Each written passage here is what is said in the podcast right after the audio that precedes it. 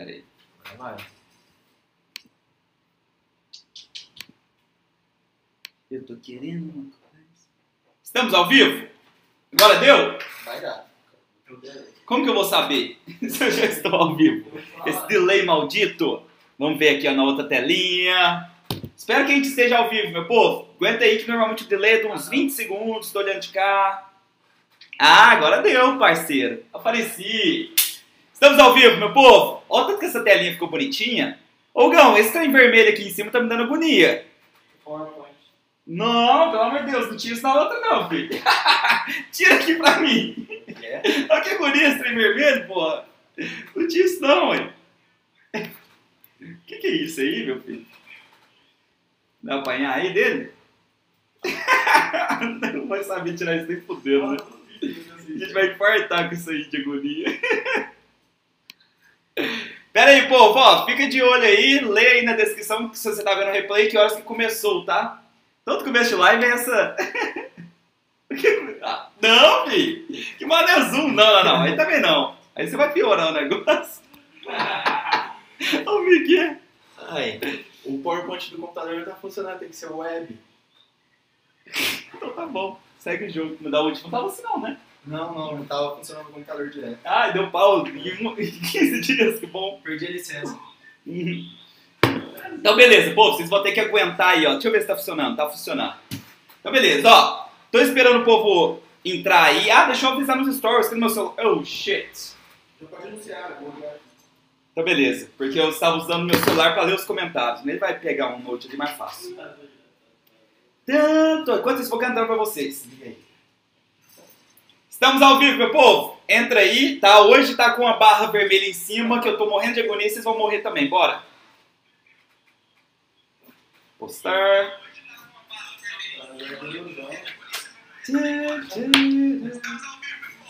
Pronto, postei um. Ó, pra quem ainda não me segue, segue lá no arroba Fernando Brazão, tá?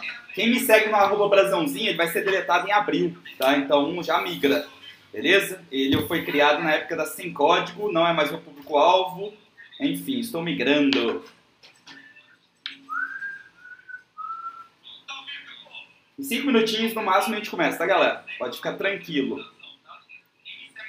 O Gão vai mandar um e-mail e um SMS pra galera, né? Só pra gente padrão. Sempre façam isso em live, tá, meu povo? Porque tem muita gente que, tipo assim, esquece mesmo, velho. O cara tá lá na correria e tal. Aí chega um SMS pra ele com o link lá bonitinho, o cara entra, né? Gente, eu tô ainda repetindo aqui, vai ser um... Tá, Ah, tá sendo uma deu pau. Olha lá. Pronto. Aí. Desliguei a internet. Vamos ver. Coloca os comentários aí. Tem gente comentando já? Hã? Que é, o cara tá explicando OBS aí. Ô, por favor, viu? Pelo amor de Deus, a gente apanha desse OBS até falar chega. Galera, ó, me dá aquela caixinha bonitinha. Deixa eu pegar aqui, deixa eu mostrar pra eles. Povo, hoje estamos terminando. Deixa eu ver se tá de cabeça pra baixo. Está. Estamos terminando essa trilogia maravilhosa. Ó, nossa primeira live, Live 01, foi sobre o Dotcom Secrets, que é esse primeiro livro do Russell. O Dotcom Secrets ele é focado em mudar a sua ideia para você não pode ficar fazendo tráfego direto para a página de vendas e achar que isso é um negócio e tal, que isso vai dar ruim. Você está deixando muito dinheiro na mesa. E ele te prova durante todo o livro por que você deve usar funis de vendas e o tanto que isso aumenta o quanto você ganha, né? Porque você deixa de focar na, no custo por venda única e foca no lifetime value, que é quanto ao longo da vida cada cliente te dá. Aí beleza. Esse é o primeiro, né? Você pode até falar que ele é do marketing direto, né? Ah, agora, o Expert Secrets ele é mais focado em branding, em criação de, de conceitos, de tribos como um todo. Ele te ensina a fazer um storytelling e ele te ensina métodos de como fazer a oferta ideal, né? Quebrar as objeções, as crenças limitantes da pessoa e aí reformular elas para finalmente você liberar aquela pessoa para ela estar no estado emocional preparado para comprar. Aí beleza. Aí foi, ó, live 1 foi do Dotcom Secrets, deu tempo, né? Porque era um conceito inicial, deu pra fazer em uma live só. Expert Secrets é, nossa, tem capítulo demais, conceito demais. E eu me recuso a fazer um negócio mais ou menos. Quem me acompanha no Instagram sabe que esse material dessa live de hoje, eu fiquei até 9h20 da manhã fazendo sem dormir, só pra deixar o negócio assim completo, porque eu escrevi o e-book inteiro, né? Inclusive, ó, se você está vendo o replay aí, quando o e-book estiver pronto, demora normalmente uns 15 dias pós-live, né? Porque é um livro que a gente faz, né? Aí eu coloco ele na descrição para vocês aqui, tá? Mas é só entrar no nosso grupo do WhatsApp, que lá na descrição do grupo sempre tem todos, beleza? Aí tá, o Expert Secrets é isso. Eu dei mais duas lives, são live 2, live 3 a dele. E agora o Traffic Secrets. A live 4 foi a primeira parte e hoje eu finalizo a trilogia. Ah, Brasão, mas eu tô vendo mais um livro. Galera, é o Russell, né? Russell não é bobo. Ó, imagina que você já tinha comprado separado o .com, o Expert o Traffic em capa mole, não sei o que, não bonitinha. Ele vai criou em capa dura e ainda colocou esse aqui que é tipo assim, é um passo a passo. Sabe aquelas coisinhas que você tem que preencher e tal? Tipo assim, é um workbook, né? O livro tem esses espaços. Quem que vai preencher no livro? Pelo amor de Deus, que agonia, né? Mas aí ele colocou pra você comprar o box, aí trouxas igual eu, que gosta muito do Russell, vão lá e compram de novo, né? Então, por exemplo, eu já tenho todos os livros, né? Todos eles comidos pelos meus dogs, que adoram o conteúdo do Russell. E aí eu fui e comprei mais a trilogia, tá? Deu tudo certo aí, Gão? Ou, oh, confirma pra mim Galera, só escreve pra mim, agora eu tô vendo comentários. Escreve pra mim se o áudio tá beleza, tá tudo certinho, pra gente começar. Deixa eu ver. Boa tarde, já estou na guarda. Boa tarde, bora. Pessoal, o resumo da live 4 foi liberado? Não, ele está tá na parte de revisão já. Já foi liberado o live 1, live 2 e live 3. Então, ó, .com e Expert Secrets prontinhos, né? Aí agora, Traffic Secrets está já em revisão, a live 4 e a live 5 vai ser passada para o designer pós-live, né? Porque aí eu incremento algumas coisas, vejo coisas que ficam mais claras. Quando você é professor, cara, você gosta demais. Quando você está explicando, você consegue enxergar meios mais fáceis de uma coisa que você tinha colocado, você explicar de outra forma, né? Então eu espero eu falar minha live, fazer minha live, porque aí eu vejo outras coisas, faço pequenas mudanças depois e aí eu mando pro pessoal lá deixar ele lindo, maravilhoso para vocês, tá? É, deixa eu ver, deixa eu ver. Aguardando. Vamos, Brasão, agora vai. Boa tarde, meus queridos. Ó, o Vogel aí. Depois dar uma dica de OBS para evitar o correísta. É só utilizar a janela específica do slide. Boa, Pablão. Valeu. Você compartilha a tela toda, basta compartilhar a tela específica onde está o slide. Finalmente consegui ver esse espetáculo ao vivo. Esse espetáculo sou eu, meu neném? Espero que sim, tô malhando, tá? É, trouxa igual eu também. Ok, tudo certo, tá top. Diminui o zoom aí para não quebrar o slide, meninos. Meu toque tá gritando. Que zoom, meu Deus? Ah, deve ser a minha tela. Não, você vai ficar me vendo, para. Não, o slide é de menos. tudo nice, toca o pau. Tudo ok, tudo ok, áudio tá ok. Beleza. Miguelzinho, fala pro Gão só mandar o e-mail e SMS, mas já vou começar, beleza? Então fechou, galera? Ó, vamos lá.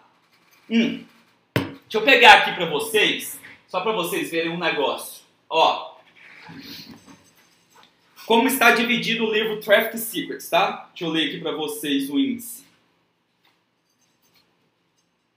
Ele está dividido, não sei se vai dar para enxergar, tá? Mas ele está dividido em três sessões.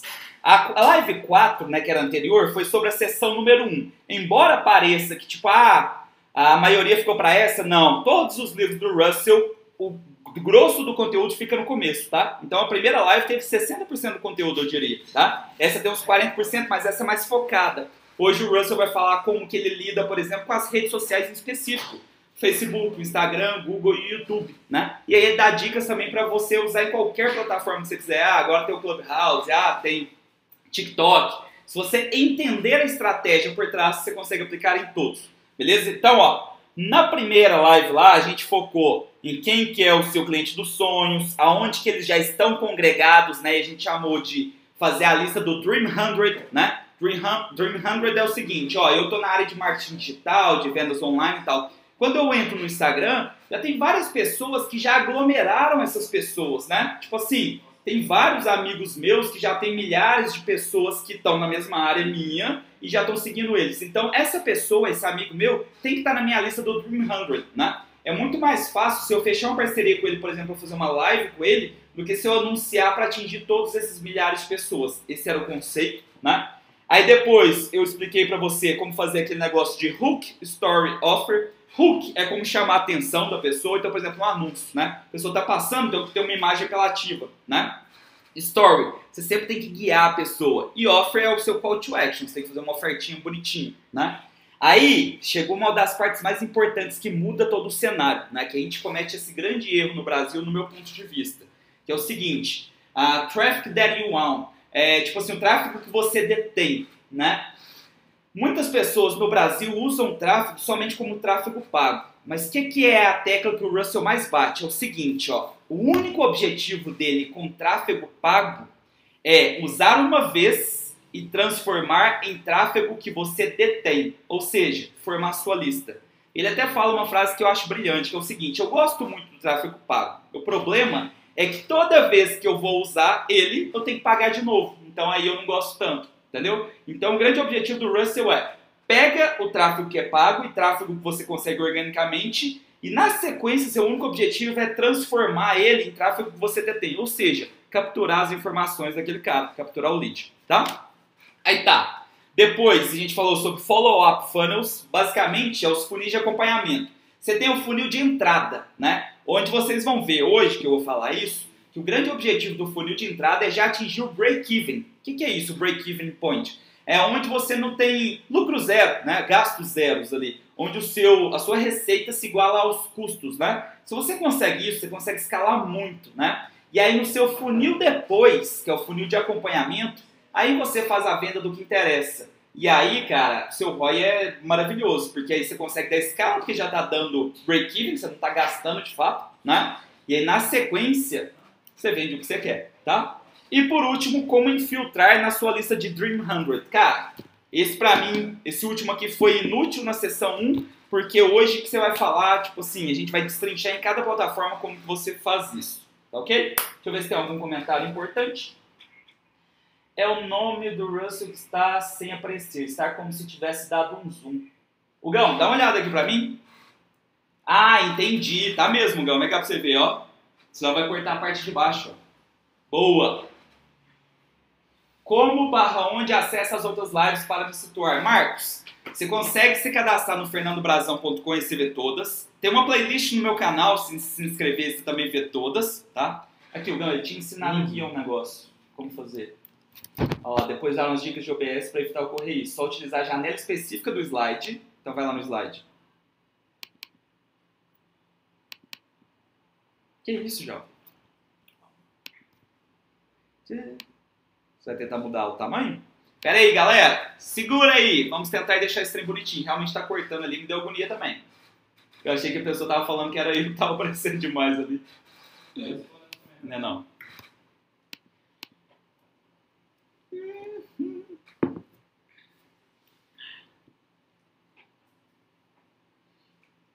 Pior que eu sei usar zero no MacBook. Se fosse no meu ali, tá aqui. Dava um jeito.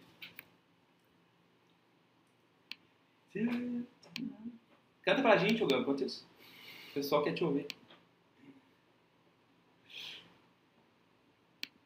Ó, eu acho que o grande problema está sendo usar o PowerPoint online, né?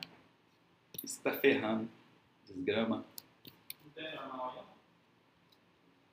Tem certeza que não tá funcionando normal? Parou essa semana. Jesus. Bem. Tenta aí de novo. Não dá é pra editar. Não, mas não quero editar não. Sabe editar um assinar, mas você já passou slide. Tá quebrado ali.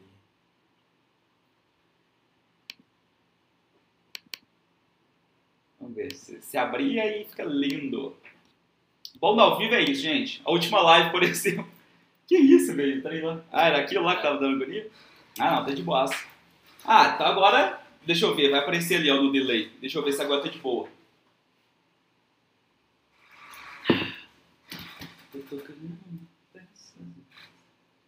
Vamos ver.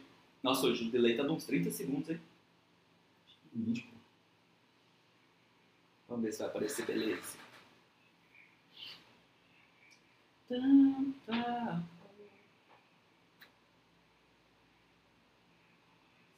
cortando do meu jeito. Você viu? Não, tá cortando todo jeito. Vai cortar lá as últimas, últimas partes. É alguma coisa na configuração mesmo, vai que deu pau. E tem uns slides que eu uso até a última linha, velho. Bote tem. Não, mas não vai atrapalhar não. Galera, ó, vamos assim mesmo, tá? Feito é melhor do que perfeito aqui quanto a isso, não esperava esse problema. No próximo eu vou usar o meu Note mesmo, porque Mac, pelo amor de Deus. E aí, é, quando se tampar alguma coisinha ali, ó, galera que tem toque, segura a onda, tá? Eu vou explicar tudo, então eu vou sempre estar tá lendo o que está escrito ali na linha e explicar, então o que interessa é mais a explicação, beleza? E aí vocês vão ter também o e-book. Cara, o e-book é tudo digitadinho, bonitinho, em formato de livro, tá? Então pode ficar tranquilo que não vai prejudicar em nada o seu aprendizado aqui hoje, tá? Pessoal, então vamos lá. Agora que eu já dei essa mega dessa intro, vocês entenderam, se situaram aí como um todo, vamos para os conteúdos página por página, capítulo por capítulo desse livro, né? Então, na primeira live nossa, eu já tinha falado para vocês sobre a sessão número 1. Agora a gente vai falar sobre a sessão número 2. Ele vai te explicar como você jogar tráfego para os seus funis, né? E aí ele vai te dar uma breve introdução, depois ele vai entrar no que interessa mais nesse livro, que é dentro de cada plataforma em específico. Então ele começa com Instagram, depois Facebook, depois Google, depois YouTube, tá? Vamos lá. Eu beber uma água aqui, que falei demais já. Hum. Então, na sessão número 1, um, que corresponde à primeira live lá do Traffic Secrets, a live 04 do Livros da Gringa, a gente primeiro falou para você entender quem que é seu cliente dos sonhos, né? Então, por exemplo, se você está criando um curso da luta greco-romana, né? O melhor lugar é você ir em academias que tem treinamento greco-romana e falar para esse pessoal, né? Ou então, ah, você, você já sabe quem que é esse pessoal, se você vai online, você acha que eles estão em fóruns específicos sobre luta greco-romana, né? E aí o grande objetivo é você pegar esses tráfegos que estão soltos ou no orgânico ou no pago e capturar eles, formar a sua lista. Já nesse, nessa sessão aqui, nosso foco vai ser dar uma breve introdução, falar sobre os seis pilares que a gente sempre tem que olhar quando vai criar tráfego para uma nova plataforma, né? E aí na sequência entrar a fundo em cada um. Como que o Russell entende cada plataforma? Eu acho muito legal uma coisa que ele fala que é o seguinte: se você entender o objetivo da plataforma, né, e você entender as mudanças de algoritmo que ele teve para punir quem estava dando uma despertinho e tal, você entende como eles pensam.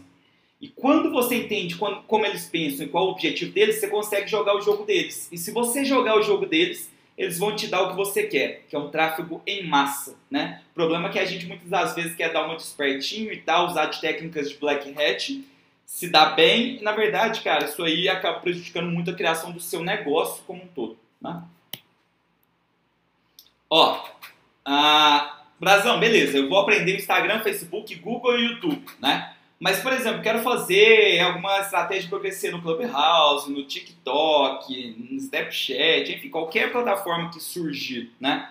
Galera, se você entender o padrão né? Com esses quatro você vai entender um padrão. E se você entender a estratégia por trás da estrutura toda vez para usar uma plataforma, qualquer que seja a plataforma que aparecer, você já vai ter entendido a lógica, a estratégia, e aí você consegue aplicar para ela em específico, tá? Então aqui, a, o Russell bate muito nessa tecla de falar assim, ao invés de dar o peixe, eu ensino a pescar. Então, uma vez que você aprendeu a pescar, não interessa em qual rio você vai, você consegue pegar um peixe. Nossa, essa frase ficou bonita. Né? Aí, galera, ó, sempre que você for criar tráfego para uma plataforma, você tem que você tem que pensar nesses responder, né, ou pensar nesses seis tópicos. Primeiro tópico é, é saber sobre a história daquela plataforma, os objetivos dela, né? Então, por exemplo, quando eu sei que o Facebook, o intuito dele é que apareça coisas que você gosta no seu feed, né?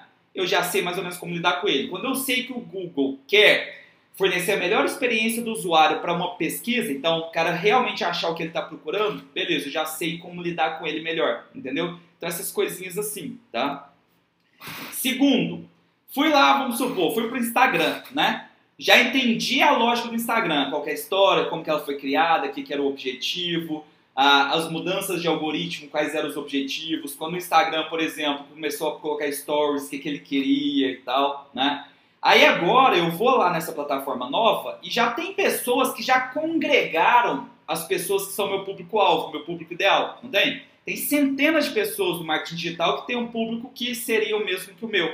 Então eu faço uma lista dessas pessoas. E uma vez que eu tenho uma lista delas, vamos supor de 100 pessoas, né? É muito mais fácil lidar com essas 100 pessoas, me aproximar delas, criar até um, um relacionamento, uma amizade, criar ah, parcerias que os dois cresçam, né? Do que eu tentar anunciar para as milhões de pessoas que elas alcançam ali no potencial delas todos juntos. Entendeu a lógica? Né?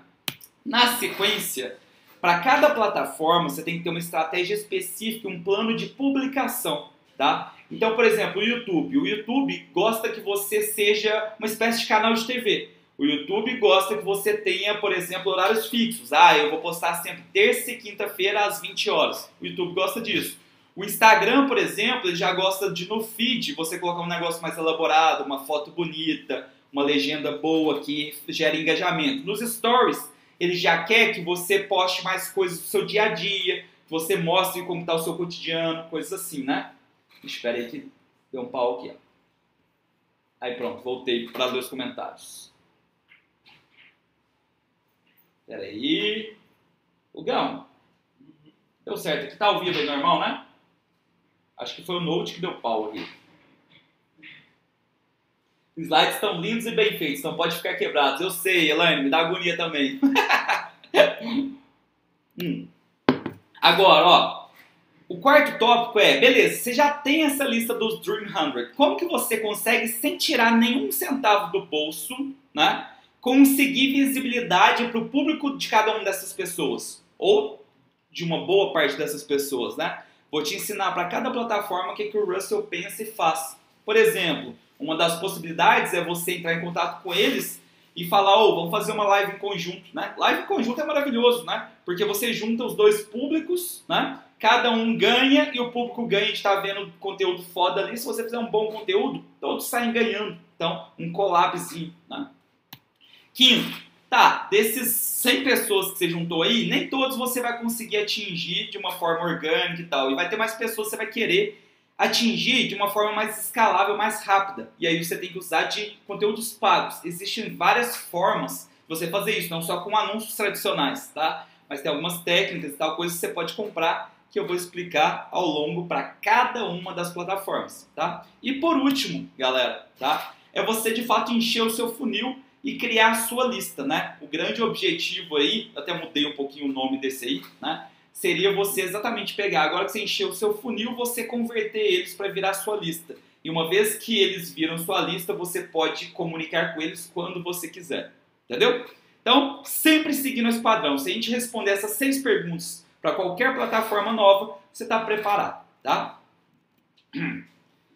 Então, ó, daqueles tópicos, o primeiro lá, história e objetivo da plataforma, vamos destrinchar um pouquinho mais sobre ele antes da gente entrar na do Instagram, né? Se você entender por que, que os algoritmos mudam, principalmente o Google é o mais mestre em fazer isso, né? Que eles chamam de Google Slaps, né? Que são os tapas do Google aí na galera. Da noite pro dia, muita gente que estava voando no Google, né? O Russell conta. Da noite pro dia, cara, quando ele tava com o negócio dele lá de potato guns, lá, as arminhas de batata, né? ele tinha um custo por clique de 25 cents.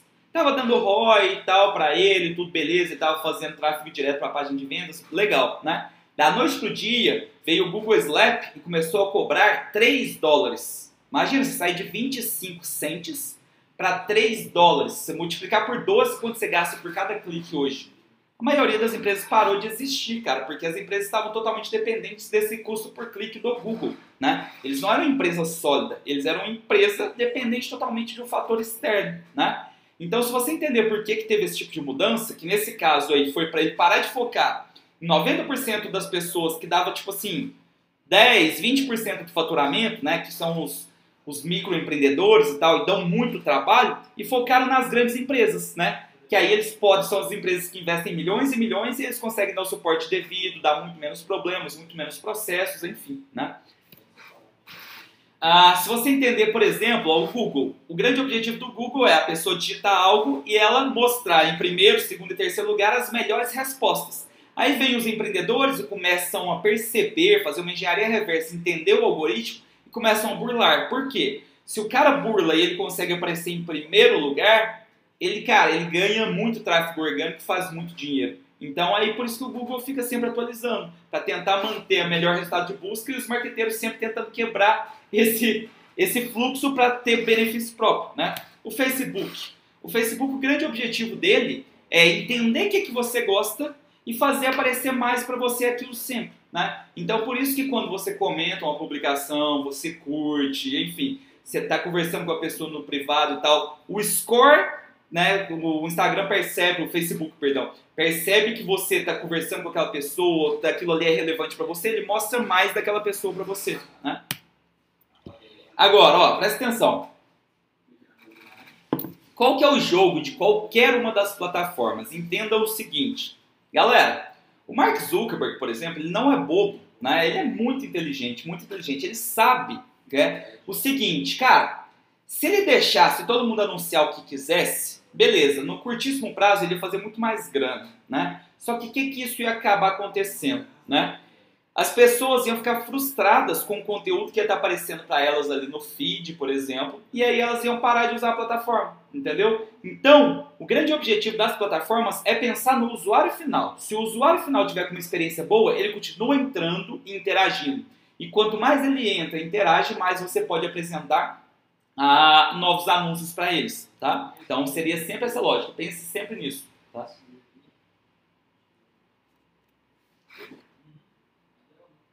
Hum. Agora, ó, o que, que os marqueteiros e tal tentam sempre fazer e tal, e aí eles ficam spamando, né?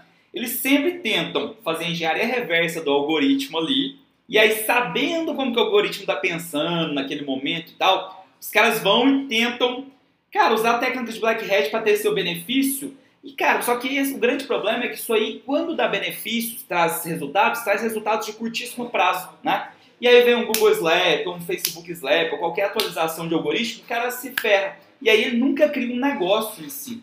Então, todas essas lives, eu estou batendo muito na tecla de vocês de criação de negócio. Eu falei e repito, né? 90% das empresas do nosso mercado não são negócios de fato. As pessoas são ali excelentes vendedores pontuais, que estão totalmente dependentes ou de uma plataforma de anúncios, ou de um produto ou outro que está dando ROI. Se isso muda, da noite para o dia as pessoas não têm ativos, não tem uma estrutura do funil mais bem elaborado que permite um lifetime velho melhor, enfim. Então, pense em sempre jogar o jogo da plataforma e sempre jogar o jogo de criação de ativos, tá bom? Ah lá, se você jogar o jogo de cada plataforma, né, sem entender o que, que ela quer e você jogar aquele jogo, cara, ela vai te dar o que você precisa, né, que é tráfego em massa. Então, pensa aí nos grandes lançamentos. Se você pensar no Mário Vergara, por exemplo. Mário Vergara está sempre jogando o jogo ali da plataforma, né? E com isso, cara, ele não tem problema nenhum em anunciar e escalar, né? E ele consegue o tráfego em massa que ele quer. Agora vamos lá. É, agora, galera, ó, a gente já falou sobre a história e o objetivo da plataforma como um todo, né? Agora a gente vai falar como que você entrou numa plataforma, por exemplo, Instagram, e aí você vai pegar, tá até escrito errado, é modele, tá? Encontre e modele o seu Dream 100. Galera, modelar não significa copiar. Modelar é você acompanhar e tirar ideias, ver, nossa, esse tipo de post tá dando bom, vou fazer uns meus assim, né? Mas sempre você tem que ser você mesmo, senão as pessoas simplesmente não se interessam, né? Então não adianta nada você ficar copiando e tal. Você tem que ser você mesmo, mas você pode ver o que está dando certo. Daqui a pouco tem vários exemplos disso, né? e aplicar para o seu negócio, né? E aquilo ali aumentar a CTR, aumentar cliques, aumentar engajamento, enfim, tá? Então, ó, primeira coisa que você tem que ver, nessa plataforma que eu acabei de entrar, quem que já agrupou meu público ideal, né? Essa é a minha lista que interessa. Aí beleza, ó, para cada plataforma eu preciso ter uma lista separada. Então eu tô no Instagram, eu preciso fazer a lista dos usuários do Instagram que já são meu Dream 100. Eu vou no YouTube, eu preciso ver quais canais ali ou quais palavras-chave eu devo criar vídeos para realmente atingir quem eu quero, né? Aí, galera, o Russell dá a seguinte dica, né? Ele fala assim, ó, você tem que usar as redes sociais não como um consumidor, mas sim como um produtor de conteúdo, né? E aí, você tem que pegar, por exemplo, seu Instagram. Eu ainda não consigo fazer isso não, tá? Mas é um bom conselho para quem conseguir. É você pegar seu Instagram, por exemplo, deixa de seguir todo mundo, né? E usar ele mais como um aspecto profissional. Você só segue quem está no seu Dream 100. E aí, durante uns 10 minutos por dia, você acompanha o que eles estão postando e interage. Porque essa interação faz. Essa interação foi ótimo. Essa interação faz vocês ficarem cada vez mais próximos.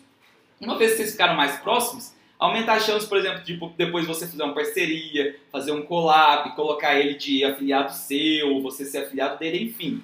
Gera amizades, né? Parcerias ali mais duradouras, entendeu? Então, seja visto, crie valor, ah, sempre sirva, né? Aí beleza, ó.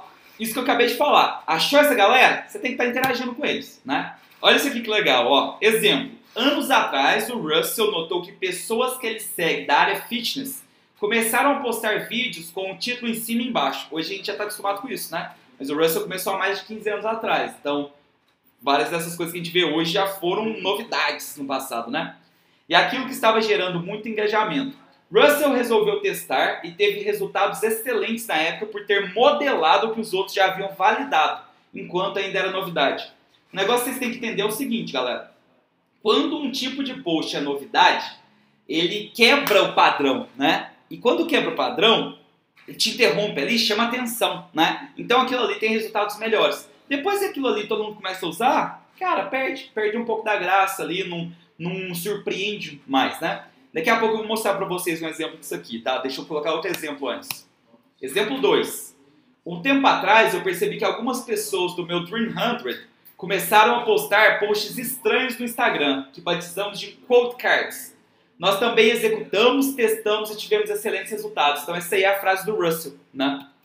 Aí, ó, aquele primeiro que eu falei, né? Sabe aqueles vídeos que em cima tem uma headline, embaixo ou tem também ou a legenda, né? Cara, isso aí ninguém fazia. O Russell começou a ver um pessoal da área fitness fazendo, ele começou a aplicar, pum, estourou, né? Cada vídeo desse que ele postava tinha trocentos comentários e tal. Então sempre ficar interação, sempre ficar de olho, galera, tá? Pra ver quais são as novas tendências aí. Ontem mesmo eu vi o Russell postando lá no, no Instagram um post super diferente que me chamou muita atenção. Até printei assim para depois, quem sabe, usar alguma coisa parecida, né? Agora os code cards aí, ó. Você já viu um punhado desses, né? Hoje não é mais novidade, mas antigamente, né, no passado aí já foi. E aí, quando começou a usar isso, também gerou muito engajamento, né? Aí, ó, quando for novidade e padrão de interrupção, é o top. Depois que não vira, o padrão de interrupção vira o padrão, perde a força. Então você tem que aproveitar o boom inicial, né? Por isso você tem que estar sempre ligado no que está rolando, tá?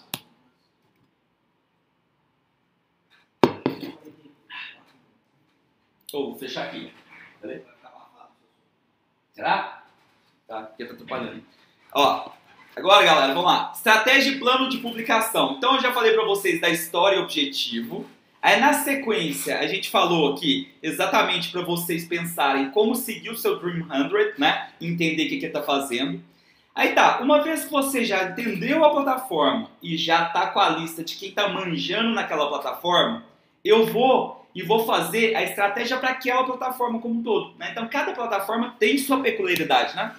Aí, ó, cada plataforma tem sua maneira. E aí você tem que criar um plano diário. Ah, nos, no Instagram eu vou colocar uma foto no feed com um textão e esse esse post vai ser super bem pensado, ele vai estar dentro de uns 5 tópicos, vocês vão entender o JK5, tá? Na hora que eu falar. Ah, nos stories vou colocar uns 20 stories com e aí, nesses 20 stories, eu vou estar tá explicando, vou estar tá mostrando meu dia a dia e tal, vou estar tá documentando meu dia a dia. Enfim, faz um plano diário para aquela plataforma, né?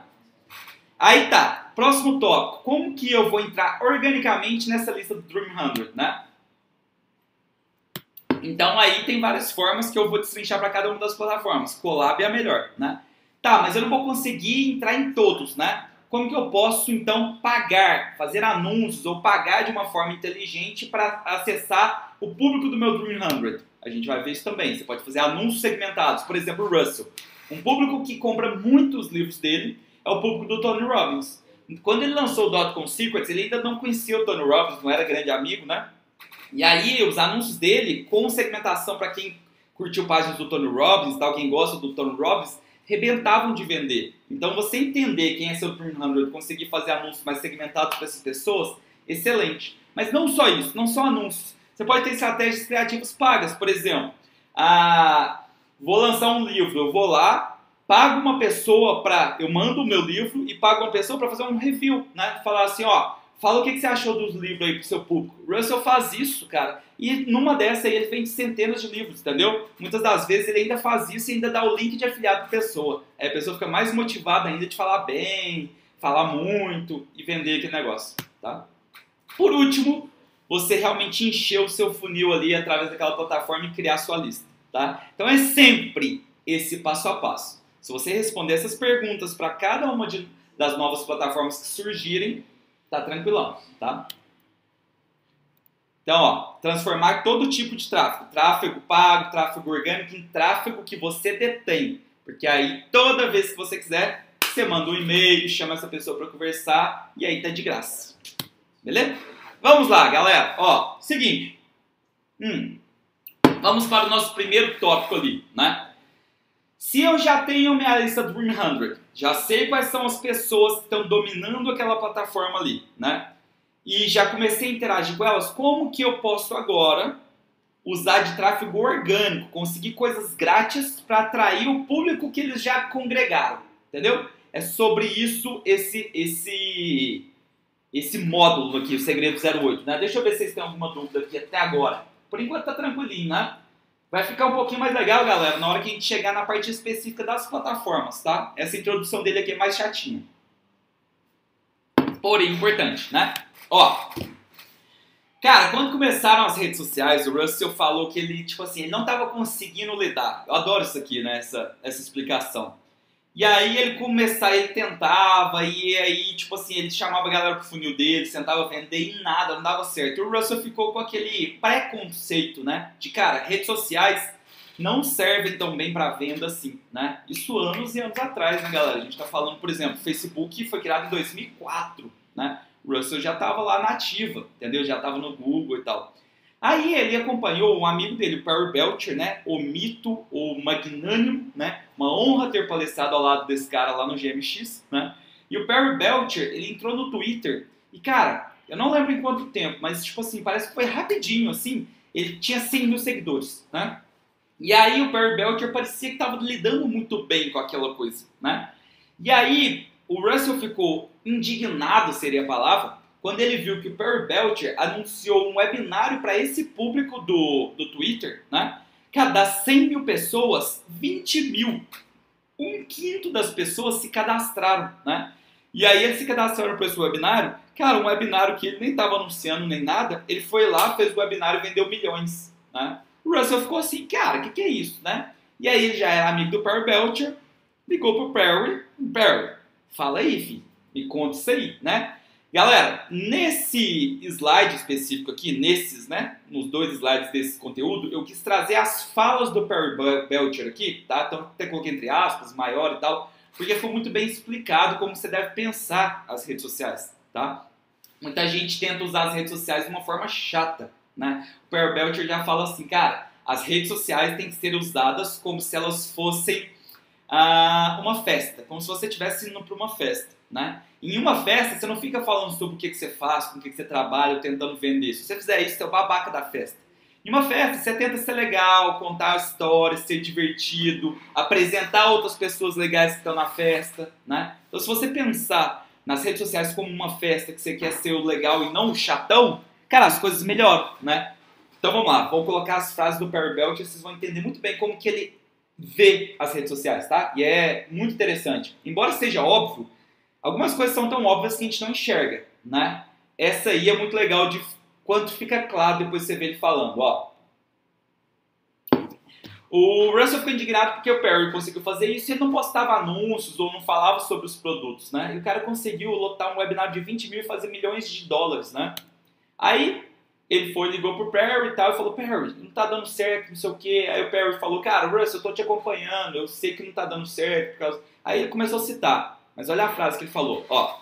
Russell, adivinhe quanto de dinheiro eu estou tentando fazer diretamente nas redes sociais? Zero, nada. Redes sociais não são sobre fazer dinheiro, mas sim fazer amigos. Entenda isso, galera. Fazer amigos. Eu vejo as redes sociais como se eu estivesse indo para uma festa. Em uma festa, você não fica conversando sobre o que você faz ou vendendo. Se você fizesse isso, seria o maior babaca da festa. Você fala sobre coisas que estão acontecendo na sua vida. Então você fala sobre sua família, você conta histórias, você entretém, você faz perguntas e quer ouvir as pessoas, ou você introduz a outras pessoas legais que estão na festa.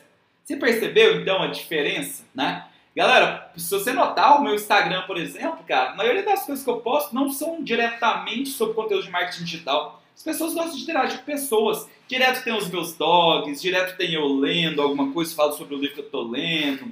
Ah, direto, tipo assim, eu tô tomando uma cerveja, sei lá, mostro eu cantando maravilhosamente um sertanejo, chorando no banho. Enfim, cara, redes sociais, por exemplo, na quinta-feira eu abro a caixa de perguntas, né? E deixo a galera perguntar e tal, embora normalmente eu não responda na quinta, né? Respondo no domingo, enfim, quando eu tenho um tempinho, né? Mas, tipo, tem um pouco de conteúdo, mas a maioria, por exemplo, do que eu posto lá não é conteúdo. As, galera, as pessoas não são robôs. As pessoas são humanos que gostam de conectar com humanos, né? Então, pense nisso, tá? Vamos lá, tem mais frases do, do Perry. Ó, meu perfil pessoal é minha casa, é onde eu vivo.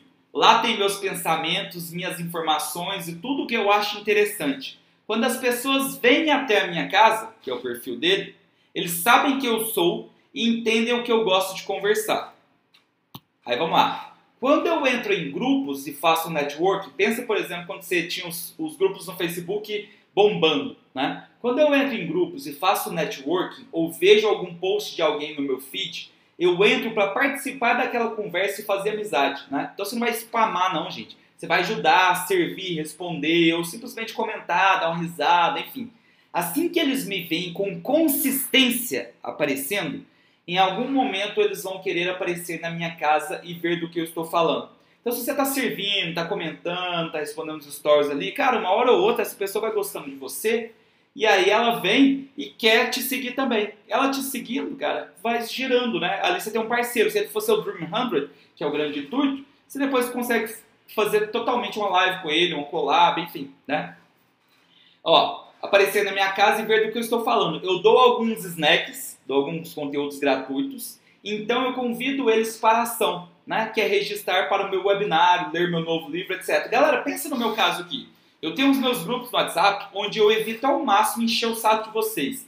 Quando eu vou lá, normalmente é para servir, é para doar, né? Então ou eu mando uh, livros da gringa, ou eu mando resumo de livro em português que eu li, ou eu mando link de live para vocês, live gratuita, não é? Mas pensa comigo, eu estou servindo, estou servindo, estou formando amigos, estou formando pessoas, fãs que gostam do meu conteúdo, enfim. Cara, quando várias dessas pessoas me seguem no Instagram, quando eu quero abrir um carrinho, quero fazer um webinário, quero abrir qualquer coisa, essa galera já tá lá, entendeu? Por quê? Porque tava no WhatsApp, acabaram gostando do meu conteúdo, acabaram gostando de mim. Algumas dessas pessoas seguem lá no Instagram e, cara, quando eu simplesmente falo, galera, vou dar um webinar, se você quiser participar, entra aí. Uma galera vai entrar, entendeu? E algumas delas podem acabar comprando. Então esse é o fluxo. O fluxo é servir, é ser o legal ali, não o chatão que está sempre vendendo, né? A pior coisa do mundo é quando você vai conversar com alguém, tipo assim, vendedor de é, aqueles negócios de multinível. Cara, quando o cara já começa com o assunto assim, você usa perfume, você não sei o quê, você, você gosta de energético, nossa senhora, já sei para que rumo isso vai tomar. Aí você já vai vendo que a venda tá chegando, tá chegando, né? É um saco, cara, entendeu? Então sirva, né? Automaticamente as coisas acontecem, tá? Galera, se vocês tiverem qualquer dúvida, escrevam para mim aí, tá? Inclusive, escreve qualquer coisa aí, que eu acho que deu uma... Teve uma hora que eu dei uma atualizada aqui, deu uma bugada, parece, no meu note, só para eu ter certeza que tá belezinha. Manda um oi, Brasão. Saudades do Fernandão e Thor. Mandei pra mim. Então, ó, acabei de falar pra vocês. Forneça o valor. Se você focar nisso... Galera, pensa. Da nossa área de marketing digital. Vou fazer uma pergunta e vocês vão me responder aí no chat, né? Qual o gestor de tráfego mais famoso do Brasil e qual estratégia ele usou para formar o nome dele com as massas ali como um todo? Vai, digita aí pra mim. Vou esperar uns segundos enquanto eu bebo uma aguinha aqui. Nossa, olha isso aqui, cara. Tô preparado, ó. O Gão tem um grande coração, já deixou um shot aqui do lado, filho. Qualquer coisa, cara, te qualquer coisa. Oh, esse chocolate é bom demais. O dia que vocês quiserem me agradar, vocês me dão ou um chocolate ou um mocassim, tá? Acho bom. Ou me chamam com um churrasquinho, com a cervejinha e tal, tá tranquilo também. Tô esperando a resposta de vocês ali, vamos ver.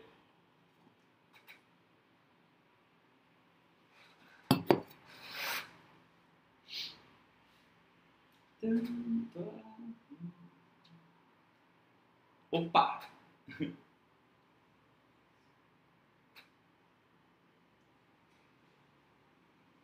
Sobral. Do Brasil, Sobral. Sobral. Três pessoas, quatro pessoas já falaram Pedro Sobral. Né? É muito óbvio isso, né? Meu amigo Wanderson Obama, concordo. Aí, ó, serviu com conteúdo gratuito. Sobral, uma live por semana. Perfeito, vocês entenderam, né? Forneça valor. Sobral vai lá e entrega um puta conteúdo, né? Igual eu tô fazendo aqui pra vocês. Lives com conteúdo e conteúdo bom, muito bom, né? Cara, você quer fazer parte da comunidade Sobral e tal, você segue o Sobral, não sei o quê. Na hora que ele abre carrinho, você vê um anúncio dele e tal, você é muito mais propenso a acabar comprando, porque, cara, você já criou uma, um relacionamento com ele, uma afeição com ele, você gostou do conteúdo, aí ele te doou tanto, talvez você queira até fornecer um pouco de volta. Então, esse é o grande segredo, pessoal. Fornece, dá, dá, dá, dá. O, o Gary Vee chama isso de jab, jab, jab, né? Então, tipo assim, vai dando os jabzinhos, vai dando jabzinhos, aí depois você vai dar o gancho, né? Dá o gancho de direita, o right hook dele lá, né? Aí você dá a pancada. O problema é que a galera só quer dar pancada e não é isso que ganha o boxe, né? Agora, quando você fica dando conteúdozinhos ali, ó, aí beleza, depois você pode vir com a venda, entendeu? O livro que eu li, acho que foi o livro 8 desse ano, né? É, foi exatamente sobre isso. Então, ó, todo mundo acertou, ó. O termo subido, criar a tribo, conteúdo gratuito, perfeito, galera, vocês entenderam total, né? Então, o Sobral faz isso muito bem, né? Aí, ó, qual a relação que a gente tem, então, entre as pessoas que fazem spam e os resultados dela? Galera, quem joga o jogo Black Hat ou o jogo de spam como um todo, cara pode até ter um resultado, mas esse resultado não é consistente e não é de médio e longo prazo. Entenda, essa pessoa não está criando um negócio de fato, um negócio duradouro. Ele é totalmente dependente de aspectos externos, tá? Se da noite pro dia tiver uma nova atualização de algoritmo, ela senta na graxa, entendeu? Então, pensem nisso, tá? Você ir contra os valores da plataforma ali como um todo, você vai estar tá ah, sempre jogando um jogo de curto prazo, beleza? E já falei para vocês, as minhas lives, quem já participou sabe, né? Que eu sempre dou muito spoiler, repito muitas coisas, porque isso, como um bom professor sabe, é o que conecta você na memória ali de longo prazo, tá? As repetições são muito importantes, beleza? Então, ó, use as suas redes sociais pensando como um produtor e não como um consumidor. A gente gasta horas e horas consumindo conteúdo na rede social, mas isso não te agrega como um todo, né? Então, dá um unfollow aí, né? Começa a seguir o pessoal que é o seu Dream 100, né? Que isso vai te agregar muito e você gasta menos tempo ali, ó. E esse tempo que você gasta é mais efetivo, interagindo com eles. Beleza? Essa é a dica do Russell para vocês. Dando queijo para o rato. Tô gostando dos comentários do Bruno. Deixa o like, pessoal. Gostei, Flávio. Isso aí. Esqueci de falar. Galera, ó. Tem 22 likes só. Mete o dedo nesse trem aí, só. Ó. Ah, esse aqui não vai aparecer pra vocês. Ó, quem que tava reclamando lá? Era Helena o nome? Deixa eu ver aqui. Elaine. Elaine agora vai infartar, ó. O tópico 9 tá ali, Elaine. Sumiu. Vou ler pra vocês, tá? Entre aspas. Assim que você começar a servir essas audiências, as pessoas começarão naturalmente a querer entrar na sua casa, tá? Então é basicamente isso. O grande objetivo ali do tráfego orgânico é você servir, servir, servir. Vou dar um exemplo para vocês. Galera, o meu grupo de networking ali, ó, quando eu abro o combo do Brasão, né? O combo do Brasão, na última live, acho que ele tava 4K, né? Agora já tá 5K. Enfim, quando eu abro, né? Eu tive que abrir, abrir uma exceção porque eu tava no evento com o Renato Falcão, o cara já vendeu mais de 50 milhões e queria entrar. Eu falei, não. Aí eu vou abrir o carrinho. Aí entraram mais três pessoas, 7D, fora, né? Aí hoje lá a gente tá, eu tenho que recontar, mas deve estar tá umas 110 pessoas no grupo, né? Fora o curso de lançamento, enfim, o combão que eu, eu compro lá. Agora foca especificamente no grupo, né? Dessas 110 pessoas, 80, 81, sei lá, já venderam pelo menos um milhão. Então é um grupo muito forte, muito coeso. Como que vocês acham que eu trouxe essa galera para dentro? Foi com anúncios, foi com não sei o que, não sei o que. Não, galera. Foi dando conteúdo. Igual eu tô dando aqui agora. Então respondendo perguntas no, no meu Instagram toda quinta-feira, eu abro caixinha, né? Quem viu palestra minha, quem assiste lives, quem assiste lives como convidado, foi dando, né? Mastermind, quando eu dava palestra e tal pro pessoal, enfim, foi sempre fornecendo, né? Por exemplo, eu tava num, no, nesse final de semana agora, eu tava num evento lá, cara, por horas, assim, eu sentava e contava, né? A gente tinha acabado de fazer o maior lançamento da história da Monetize. Aí, tipo assim, cara, eu contei tudo lá pro pessoal que tava sentado, ficava falando. Eu quase não gosto de falar, né? Cara, fornece, fornece, fornece, fornece, né?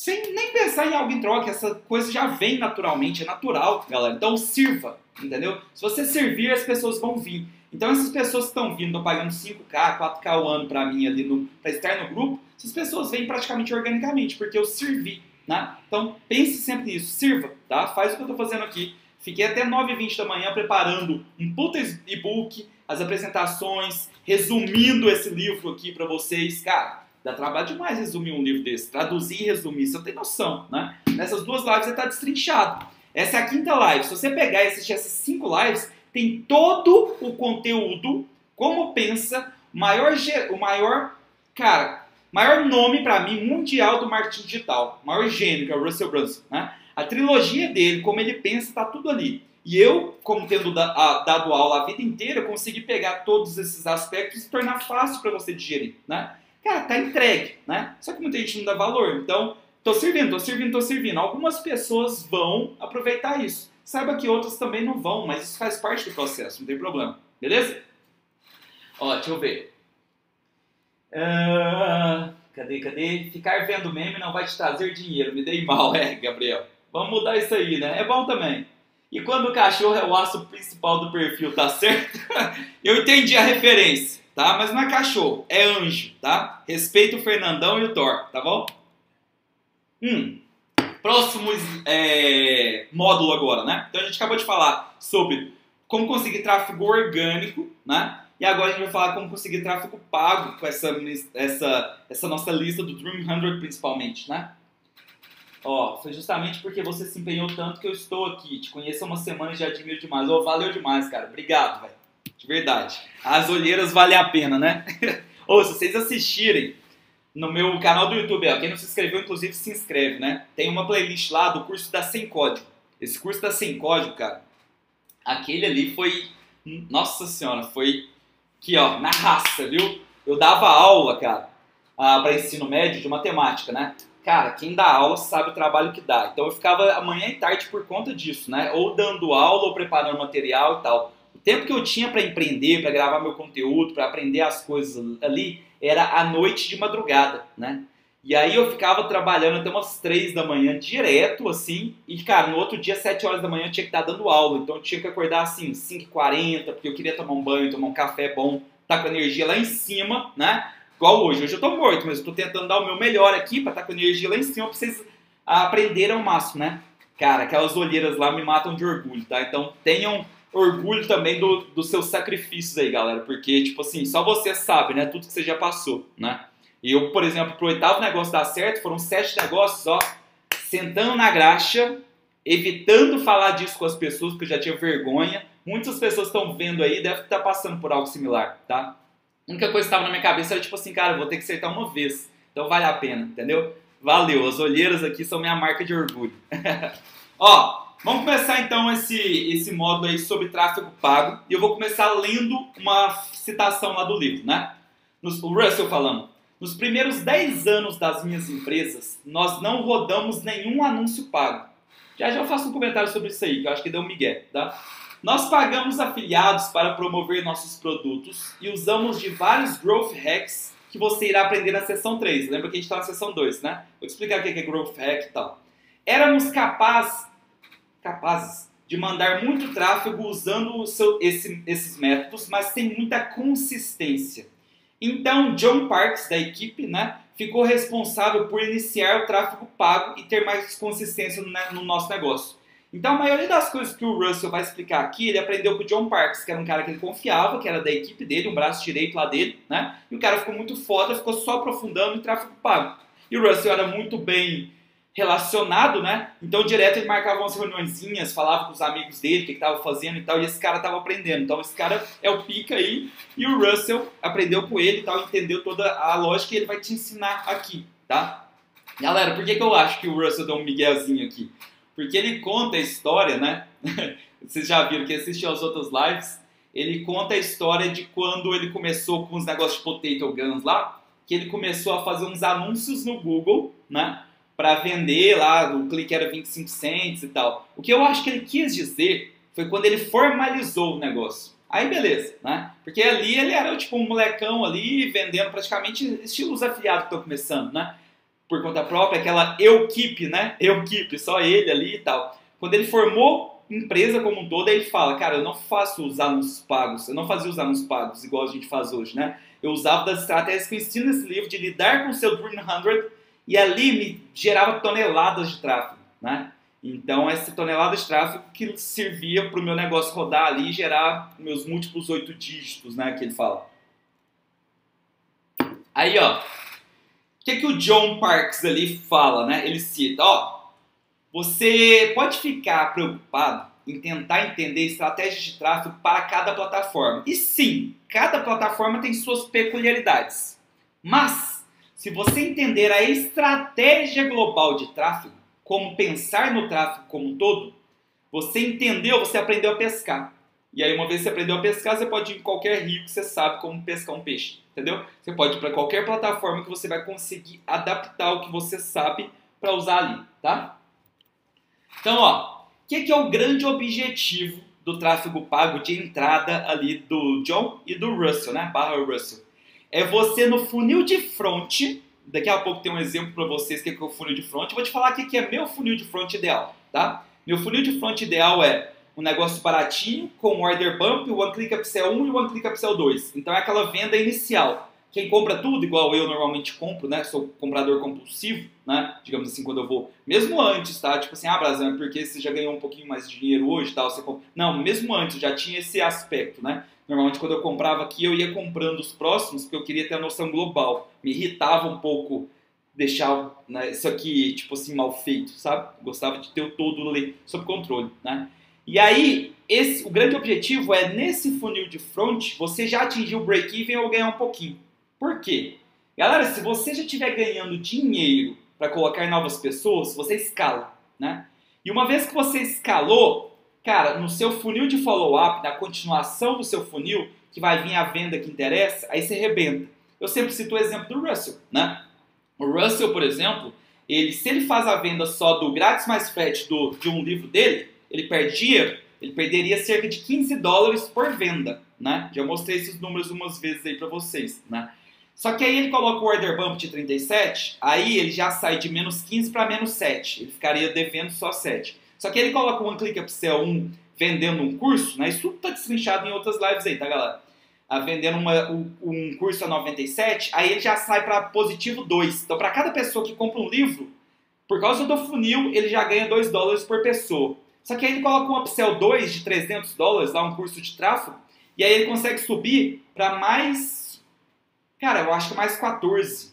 Enfim, ele sai de menos 15 se ele simplesmente usasse uma venda papum no grátis mais frete de livro, para mais 15 quase, né? Quando ele oferece quatro coisas, né? Então esse é o funil de front. Se ele simplesmente atingisse o break-even, tipo assim, cada pessoa que entrasse e não gastasse nada, zerasse, né? Os custos e a receita, para ele já estava ótimo, porque o que interessa para ele é vender o ClickFunnels lá no funil de follow-up. Aí ele vai fazer webinar, enfim, vai continuar a comunicação, entendeu?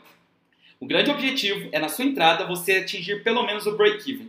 Se você ainda não conseguiu, refaça o seu funil, refaça os testes, tá? Essa é a mensagem principal. Porque se você conseguir pagar o seu tráfego ali na entrada, meu amigo, você vai escalar muito. E aí seu negócio vai virar uma máquina, tá? Basicamente isso. Break-even é o meu sonho. Tem e-book?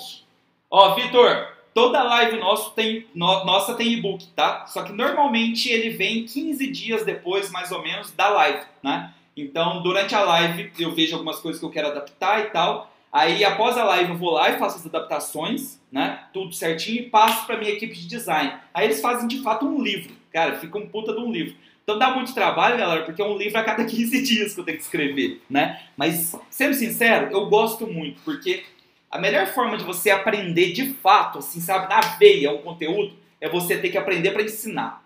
Porque quando você aprende para ensinar, não fica gaps, né? Você tem que conectar todo o raciocínio, né? E aí, cara, você domina como um todo. Então, eu ter feito essas lives para explicar os casos do Russell, eu já tinha lido os livros. Mas, cara, não compara o tanto de informações mais congruentes que eu tive depois que eu peguei elas para eu explicar para vocês entendeu? Porque aí você domina muito mais. E claro, tem um aspecto de revisão também. Tive que ler uma segunda vez, né? Então, ó, espero que vocês tenham entendido esse conceito do break-even, break-even point, né? Vamos continuar. Esse exemplo, se você entender esse exemplo aqui, você vai entender a lógica de por que não usar tráfego direto para a página de vendas só, né? E segundo, por que focar nesse break-even no funil de front, né? Então, ó, o que, que ele fala? O Russell fala assim, ah, galera, muita gente acha que para validar uma oferta você precisa gastar muito dinheiro. O Russell gasta normalmente 100 dólares, né? Para validar. Deu bom, aí continua os testes. Se não, ele refaz o funil, faz as melhorias. Ó, aqui para facilitar, né, ele colocou cada a clique custou um dólar, tá? Então, ó, 100 dólares deu 100 cliques, né? Aí ele mandou para um funilzinho dele lá, que ele estava vendendo, não lembro o que, eu acho que era um relatório, tá? A 7 dólares. Um relatório bem interessante, né, para quem é da área. Desses 100 cliques, gerou 7 vendas. Então, ó, vamos tudo aproximar, tá? Porque tem umas taxinhas e tal. Deu aproximadamente 49 dólares ali de receita. Aí, beleza. Até agora, ele estaria ruim, ele estaria negativo. Isso é o que o pessoal foca no Brasil, né? Então a galera tenta vender uma coisa, nossa, cara, ficou na metade ali, que bosta. Não, que bosta não. Vamos lá. Aí ele meteu um order bump, né? Para algumas pessoas adicionarem esse order bump. Então, ó, dos sete que compraram, né? Duas delas adicionaram o order bump. Então isso gerou mais 74 dólares. Nesse momento, você percebe que somando eles ali, já passou, né? De, já está 123 dólares, já está no positivo, né? Então, nesse momento já valeria a pena, né? Só de colocar um order bump. Mas ele não parou ali, né? Aí ele colocou também um one click upsell de 100 dólares e fez mais uma venda, né? Então estava com 123, aí ele foi para 223. Então, ó, de 100 dólares investidos, no funil de entrada, no front, já teve mais do que break-even.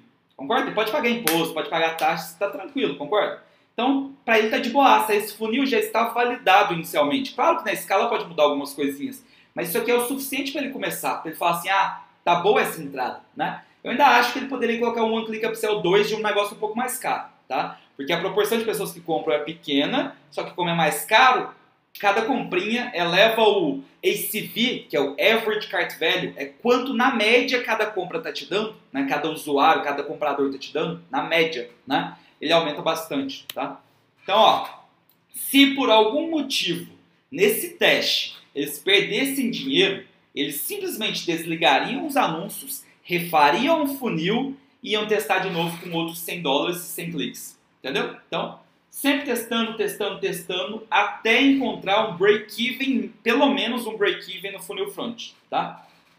Cheguei atrasado hoje, Brasão, depois eu assisto. Ah, não, Murilo, pelo amor de Deus, que, que falta de respeito, cara. hum. Agora, essa parte é importante demais. Galera, respira fundo e presta muita atenção. Se você entender isso aqui, você vai conseguir mudar muito o seu tráfego, tá? Então presta muita atenção. Como que deve funcionar os, em duas etapas, digamos assim, né? em duas configurações, o seu tráfego. Né? Você tem que ter anúncios para prospecção, então anúncios para realmente pegar essa galera, capturar lead ou gerar venda e tal e anúncios de remarketing para as pessoas que interagiram, mas não compraram. Beleza? Ou também para os que compraram para depois comprar outra coisa, né? Mas, ó, isso aqui todo mundo sabe que tem, existem essas duas coisas, né? os anúncios normais e os de remarketing. Mas entenda muito bem como que isso aqui funciona, tá? Se você entender como que isso aqui funciona, você está feito. Vamos lá. Ó, a citação. Anúncios de prospecção são o ato de encontrar público frio que não está familiarizado com você ou sua oferta, e então chamar a atenção, hook, né? E fazer com que engajem com você. Então eles são migrados para o público de remarketing. Então presta atenção. Primeiro você faz anúncios de prospecção, aí na sequência, alguns já vão comprar aqui e tal. Na sequência, essas pessoas que interagiram vão para o seu público de remarketing, né? Pergunta para vocês antes de eu dar a resposta. No formato que o Russell faz, qual que você acha que é? Ó, duas perguntas. Primeira pergunta: quanto você acha que de orçamento ele divide aqui, ó, de 100%? Quanto ele coloca pro, de prospecção em porcentagem e quanto para o de remarketing? Claro que a soma vai dar 100%. E segunda pergunta, né? Então responde as duas. A segunda pergunta é: quanto que, vou focar no de remarketing, quanto que os de remarketing trazem de receita em porcentagem? Ah, eles trazem 10%, 20%, 30%, 60%? Responde essas duas para mim. Então, vamos lá, vamos ver. Quanto que ele gasta e quanto que traz de receita cada um. Digitem.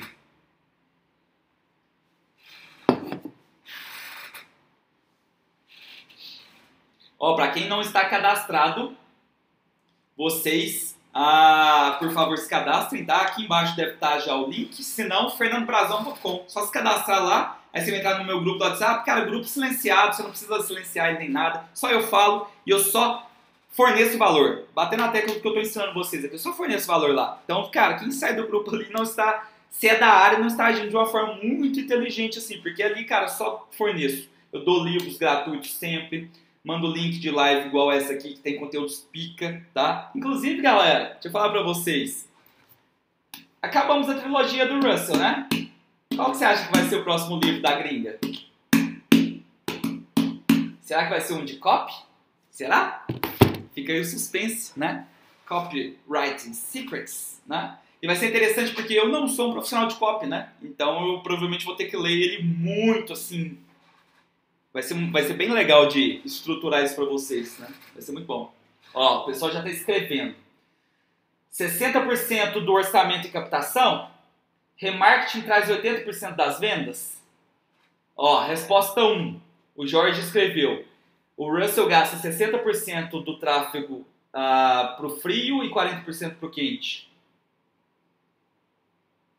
30, 70. Ó, acertaram. Copywriting Secrets. Isso aí, Murilão. Vocês pediram, né? Uns três já me pediram esse livro. Caralho, ele já tá lá em casa. Tá, eu vou responder vocês. Galera, é a regra do 80-20. Vamos para a primeira pergunta, tá? Público de prospecção e público de remarketing, né? Quanto você acha que ele gasta? Galera, ele gasta 80% no de prospecção. Mas agora o que eu vou te falar vai parecer contraintuitivo, contraditório. Mas 80% da receita vem dos que gastaram 20%, vem do de remarketing. O que acontece é que você precisa dos dois rodando, tá? Os 20% são suficientes para o público de remarketing, porque ele é muito reduzido. Mas você gastar muito em prospecção, coloca muita gente no seu funil. Coloca muitas pessoas que geraram. É, é onde faz o filtro. Né? Os 80% é para filtrar as pessoas corretas. Aí, uma vez que filtrou, e tem poucas pessoas aqui, né, proporcionalmente, aí aqui você gasta com o que deve. Né? Então, por exemplo, uma coisa que eu gosto muito, né? Quando você olha lá no Facebook, você tem três colunas, né? Quando você vai criar campanhas, né? Cara, normalmente a galera sempre vai no conversão, purchase, né? Só que ali você entra no leilão de purchase. Você acha que o leilão de purchase é barato? A maioria usa, o Facebook sabe que traz retorno, ele é caro. E normalmente, imagina o seguinte, você tá, tipo... É a mesma coisa que você tá com um panfleto, você tem 20 panfletos, 50 panfletos só e é um panfleto do, sobre a Renault, né? E aí uma, sei lá, deixa eu pensar aqui, você está fazendo a, como que chama, gente? Quando você leva o carro para fazer uma revisão, enfim, tem um outro termo, revisão, é um ótimo termo, né? Errei por 10%, né? É, aí a pessoa pega esses pouquíssimos panfletos que você tem e gasta com qualquer carro, ou ela deveria nos, nos da Renault, né? Eu normalmente gosto de pensar assim: se eu faço, por exemplo, campanhas de vídeo view hoje para gerar interação com um público mais amplo, é mais barato o leilão, né? Aí eu filtro. Quem foi filtrado ali, aí sim, esse é o público onde eu devo oferecer o purchase, concorda? Porque esse é um público onde compensa já eu entregar o panfleto correto, né? O panfleto é o certo. Eu compenso entrar no leilão caro, né? Então seria mais ou menos isso. Embora o público quente vá gerar para o Russell ali 80% dos resultados, né? Ele precisa gastar 80% do dinheiro dele para trazer novas pessoas e fazer essa filtragem, porque senão a, a roda não gira, entendeu? Então parece contraintuitivo, mas não é. Tá? Teoria de Pareto, perfeito, exato. Ó, Agora, isso aqui é top, galera. Tá chegando um negócio que, ai, o Dean salvou ele. Eu, eu tenho uma dificuldade de falar o nome do amigo dele, o Dean Giragrossi lá. Eu odeio falar o nome desse cara. Esse cara é pica. Ó. Seguinte. Você tem que gerar diferentes estímulos. Você concorda comigo que, para o um mesmo objetivo, por exemplo, meu, pro meu grupo lá do Combão. Né? O meu Combão eu vendo o curso de lançamento brasiliano, que é onde eu ensino o lançamento, que a gente bateu o recorde na Monetize. Beleza. Aí tem o meu Close Friends. No Close Friends eu foco mais em conteúdos da gringa e em funis de venda. Beleza. Aí tem os treinamentos. Eu conheço muita gente da área pica, 8, 9 dígitos, você traga essa galera para dar treinamento. Então, essa semana agora a gente tem um, semana que vem tem um outro, tá? É... Call sobre funis de vendas. Uma vez no mês, mais ou menos, eu faço uma call onde eu faço um funil de vendas na prática do zero. Eu vou lá com a galera e a galera palpitando. Como tem muita gente pica ali, os funis ficam muito bons e todo mundo entende, tá? E o grupo de networking, né? Grupo de networking no WhatsApp, tal, galera trocando ideia. Você concorda comigo que das pessoas que entraram ali, cada uma teve um objetivo, assim? Tipo assim, ah, teve gente que foi mais pelo networking, teve gente que é de lançamento, quis saber como que eu fiz o maior lançamento da história do Monetize. Teve, cada um tem o seu objetivo, né, principal. Então, o que, que você tem que entender? Muitas vezes, eu estou dando um spoiler aqui, tá? Russell, ele tentava encontrar aquele criativo garanhão. E aí, uma vez que ele encontrasse aquele criativo garanhão, ele queria mostrar isso para Deus e o mundo e usar ele. Beleza, isso funciona, mas é limitado né, o que ele pode fazer. O que você realmente deve fazer é ter vários e vários criativos abordando jeitos diferentes. Deixa eu ver o que a galera tá falando aqui. Da Zoniana é fora da curva, coletando .com esperando chegar, detalhes, sai 15% de inglês, mas vou decifrar essa parada, tá certinho, isso aí.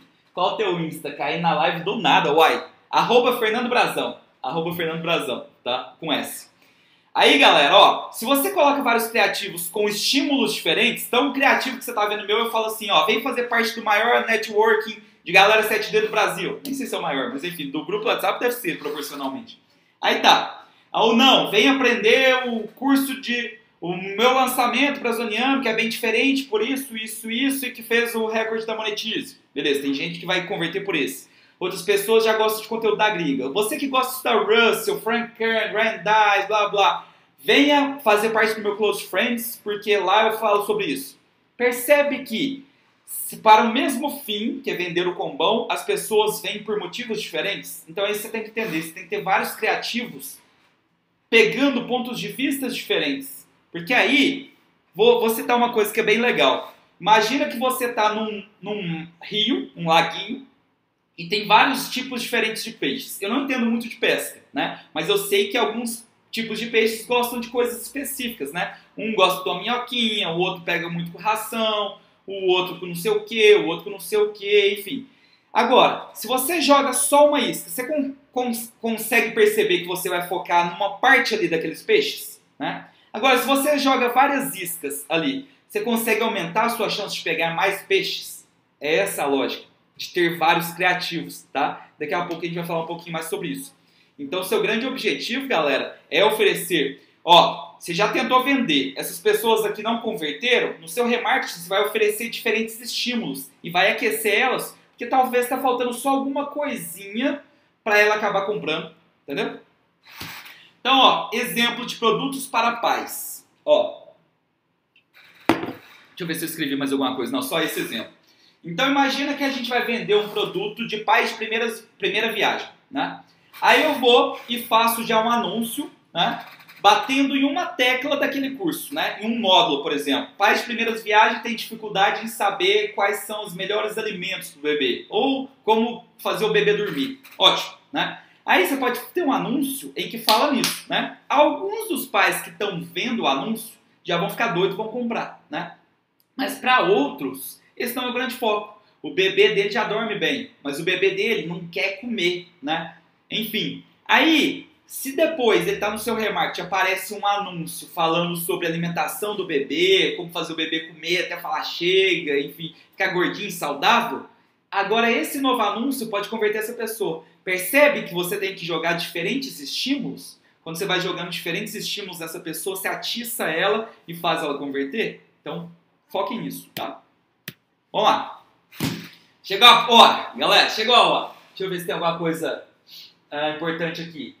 Uh, solta um sorteião desses livros do gringo assinado pelas nós lá. Vira, tipo, galera, esses daqui, se eu não me engano, velho, é uma facada mesmo. Eu acho que é uns 120 dólares essa porra, dá uns 600 reais, velho. o, o combão, né? Mas sendo sincero com vocês, galera, tipo assim, quem manjar de inglês, compensa a leitura, né?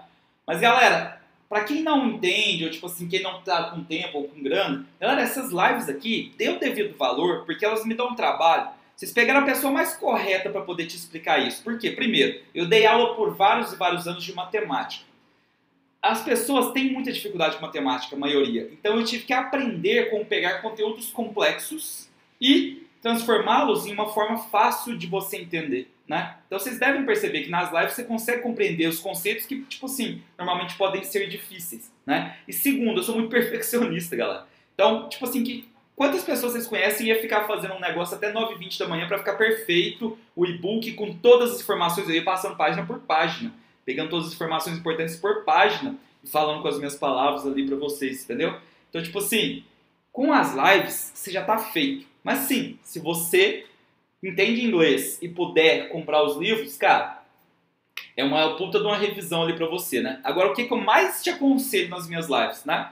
Assiste a live e entende tudo que eu te expliquei, né? Aproveita aí que eu já dei aula há muito tempo, tem uma certa didática e tal, a gente consegue pegar esses conteúdos e colocar na sua cabeça. Mas você é impossível de uma live de 3 horas, 2 horas mesmo, você reter tanto conteúdo, né? Isso é óbvio.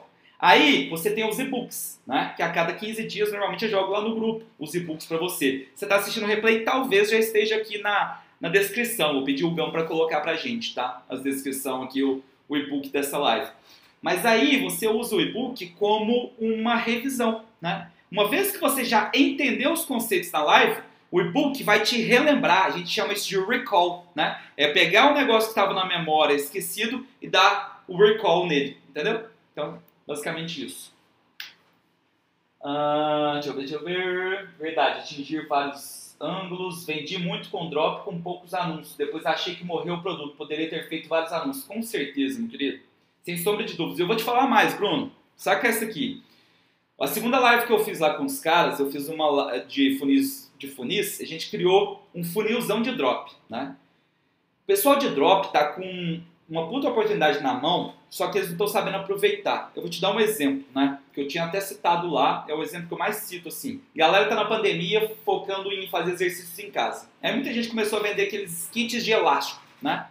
Aí o cara tenta fazer essa venda para pum do kit de elástico e não dá ROI. O cara, nossa, passei perto e tal. Galera, se você entregasse esse resultado que você teve no Brasil para um americano, o cara ia chorar de achar bom. Por quê? Porque lá o cara já está acostumado com CPM muito caro. No Brasil tá baratíssimo, galera. Quem reclama de CPM não tem noção do que, que vai virar, não, tá? Domina e funis logo, tá? E aí, galera, esse povo da gringa ia pegar e ia fazer um funil. Exemplo. O cara veio, comprou o kit, né? Vai ter um order bump, sei lá, de alguma coisa relacionada. Ah, se o cara tá querendo malhar em casa, talvez ele tá querendo ser mais fit, ou tá querendo perder peso. Aí pode oferecer uma corda, toda bonitona, diferente. Tô inventando, né? Aí tá. Página de obrigado oferece, por exemplo, por que não, um infoproduto. Uma coisa que eu adoro, galera, para quem é de produto físico, é colocar order bumps de combos de e-books. Então você sabe qual é a dor dele ali. O cara tá querendo malhar em casa, você já tem uma noção do que, é que ele quer, né? Você pode fazer um combo de e-books, que são infoprodutos, e vender no order bump. Por quê? Quando você está vendendo um produto físico, a sua margem cai muito, porque você tem o custo do produto, custo do frete o custo dos anúncios, né? Aí você mete um order bump de infoproduto, você não tem nenhum custo adicional ali, porque infoprodutos vai chegar um e-mail a mais pro cara só, né? Então, cara, o order, order bump com um combo de infoprodutos, você consegue 30% adicionar esse order bump, por exemplo, de 37, 47 reais, e isso vai melhorar muito os seus números, muito. Aí beleza, página de obrigado, pode oferecer um, um outro produto físico, ou também ah, um infoproduto, o cara tá querendo malhar em casa, oferece isso, né? um treinamento de malhar em casa por 15 minutos. Sei lá, cara, tipo assim, use da sua criatividade como um todo, ou oferece um curso de nutricionista, tá? de ele aprender como se alimentar melhor, como mudar seus hábitos alimentares, enfim, seja, se você focar, né? A gente fala muito do product centric e customer centric. No Brasil o povo é product centric. Cara, ah, o meu produto é o vencedor. Cara, foda-se o seu produto e funil. Você tem que pensar no cliente. O cliente ali quer emagrecer. Então, beleza, foca nisso. Quantas ofertas você consegue fazer para esse cara aqui? Entendeu? Então, eu quis pausar aqui essa, a explicação do livro aqui para te dar esse insight, porque eu acho que isso aí pode te ajudar muito, tá? E ajudar quem está assistindo aí. Eu sei que muita gente de drop, e-commerce me segue também e vê os replays, né? Beleza? Deixa eu ver. É, Brazão, seu resumo é muito mais completo do que o resumo que o Russell vende nos livros. Parabéns, valeu, mano. Live tão pesada que até acabou minha bateria. Onde eu consigo os outros e-books seus? Vitor, só se cadastrar no fernandobrazão.com e aí você vai entrar no meu grupo do WhatsApp. Lá no grupo do WhatsApp, na descrição tem tudo, tá? Esse é meu erro até hoje, Brazão, não ter funil, nunca trabalhar com os e-mails, Nossa, como você está dizendo aqui na live. Fechava com ROI e não fazia nada disso, tem que aprender a fazer funil. Tem para ontem. Se você já está baixando ROI desse jeito, meu amigo, nossa senhora. Vamos lá. Galera, vamos começar então falando sobre os anúncios de prospecção. Então, como eu já citei para vocês, já tinha dado spoiler, no começo o Russell ficava focado em achar o anúncio perfeito, né? E as coisas não performavam tão bem. Aí um belo dia, ele conversando com um amigo dele, que eu custa falar o sobrenome, o Dean Graciosi, e aí eles estavam conversando com o Dean, aquele mais bonitão lá, mais fortinho, gente boa lá, que aparece toda hora no Instagram, né? Vocês devem saber quem que é. E aí o Dean, eles estavam trocando ideia, né? Falando sobre, o Dean também usa estratégia de, de livros, né? Na entrada. E aí o Russell foi meio que se gabar e falou assim, não, Dean, a gente aqui tá vendendo 1.200 livros por semana e tal. Aí o Dean falou, cara, aqui a gente tá vendendo 5 mil. Aí o Russell já ficou puto, né? Todo empreendedor de sucesso, digamos assim, o cara é extremamente competitivo, né? Imagina, o Russell deve, deve ter ficado porreta, né? Ah, e aí, o... Ó, depois eu cito aí, se você puder dar mais exemplos com prestação de serviço. Daqui a pouco eu dou uma pausinha e cito aí pra vocês, tá? Que é interessante. Esse live é bom para isso, né, gente? A gente vai conversando como se fosse uma imersão aqui e vai agregando conhecimento para vocês. E aí o Russell ficou puto, né? Cara, como que ele tá fazendo quatro vezes mais? E aí eles foram ver os anúncios e tal, e aí conversando com o John lá, falou, cara, eles não devem estar investindo mais que a gente, a gente precisa descobrir o que, que eles estão fazendo. E aí foi, e eles, o Russell ligou pro Dean e marcou de ir lá no Arizona visitar o Dean, né? Oh, Arizona! Pra quem não sabe, já estudei lá, que saudade. Calor da porra, mas oh, lugarzinho maravilhoso. Aí beleza, eles foram visitar o Dean lá no Arizona, pegaram avião, foram lá, marcaram uma reunião. E eles estão olhando, público muito parecido, anúncios muito parecidos e tal. Só que chegou um momento que eles falaram assim: nossa, é sério isso aqui? E eles perceberam o que era a grande diferença. A grande diferença era isso. O Dean colocava quatro vezes mais anúncios que o Russell. Né? Então é aquilo, estímulos diferentes. Né? E aí ele falou: cara, a minha equipe de tráfego faz eu gravar anúncios diários de prospecção. Você vai ver que pro de remarketing é diferente. De remarketing você quer fazer uma vez, prospecção é todo dia, né? Estímulos diferentes. E aí o Dean, por exemplo, pega o livrinho dele e leva para todo canto. Eu acho que até coloquei uma frase aqui, ó. Sim. Dean falando, sim, durante meu dia eu carrego. Nossa, essa frase ficou nada a ver o ponto ali. Eu carrego meu livro comigo e toda vez que encontro um lugar legal, eu tiro o celular e gravo um ads. Aqui, Russell, está um no jogo de beisebol da minha filha. Esse outro aqui eu fiz na minha casa. Esse aqui eu estava no aeroporto. Galera, esse é o grande segredo. Então, por exemplo, você está no drop vendendo relógios, meu amigo, grava mil vídeos no relógio, em qualquer lugar que você for. Ah, manda o relógio para blogueiro e fala, ó, oh, preciso que você grave uns cinco assim, ó, quando você estiver no shopping, em qualquer lugar, tomando um milkshake, enfim. Galera, qualquer coisa. Tenha muitos criativos e fique usando eles, porque os diferentes estímulos. E tem um negócio também que vocês têm que entender, que é o banner blindness, né? O banner blindness é um problema de quem usa um criativo único ou poucos criativos. Sabe quando aparece, você está no Instagram e aparece para você o mesmo criativo ali? Tem vezes que você nem para mais para perceber ele, né? Isso é a cegueira que te dá no banner que você já viu, né? Aquilo ali já não te surpreende mais, você só passa pro lado, né? Quando você usa novos criativos, aí não. Aí a coisa, olha, isso aqui eu nunca vi não. Aí você para para ler, entendeu? Então, Deixa eu ver aqui. Ninguém quer ficar ouvindo advogado em rede social. Ah, você é advogado, né? Quase topa com o Russell lá.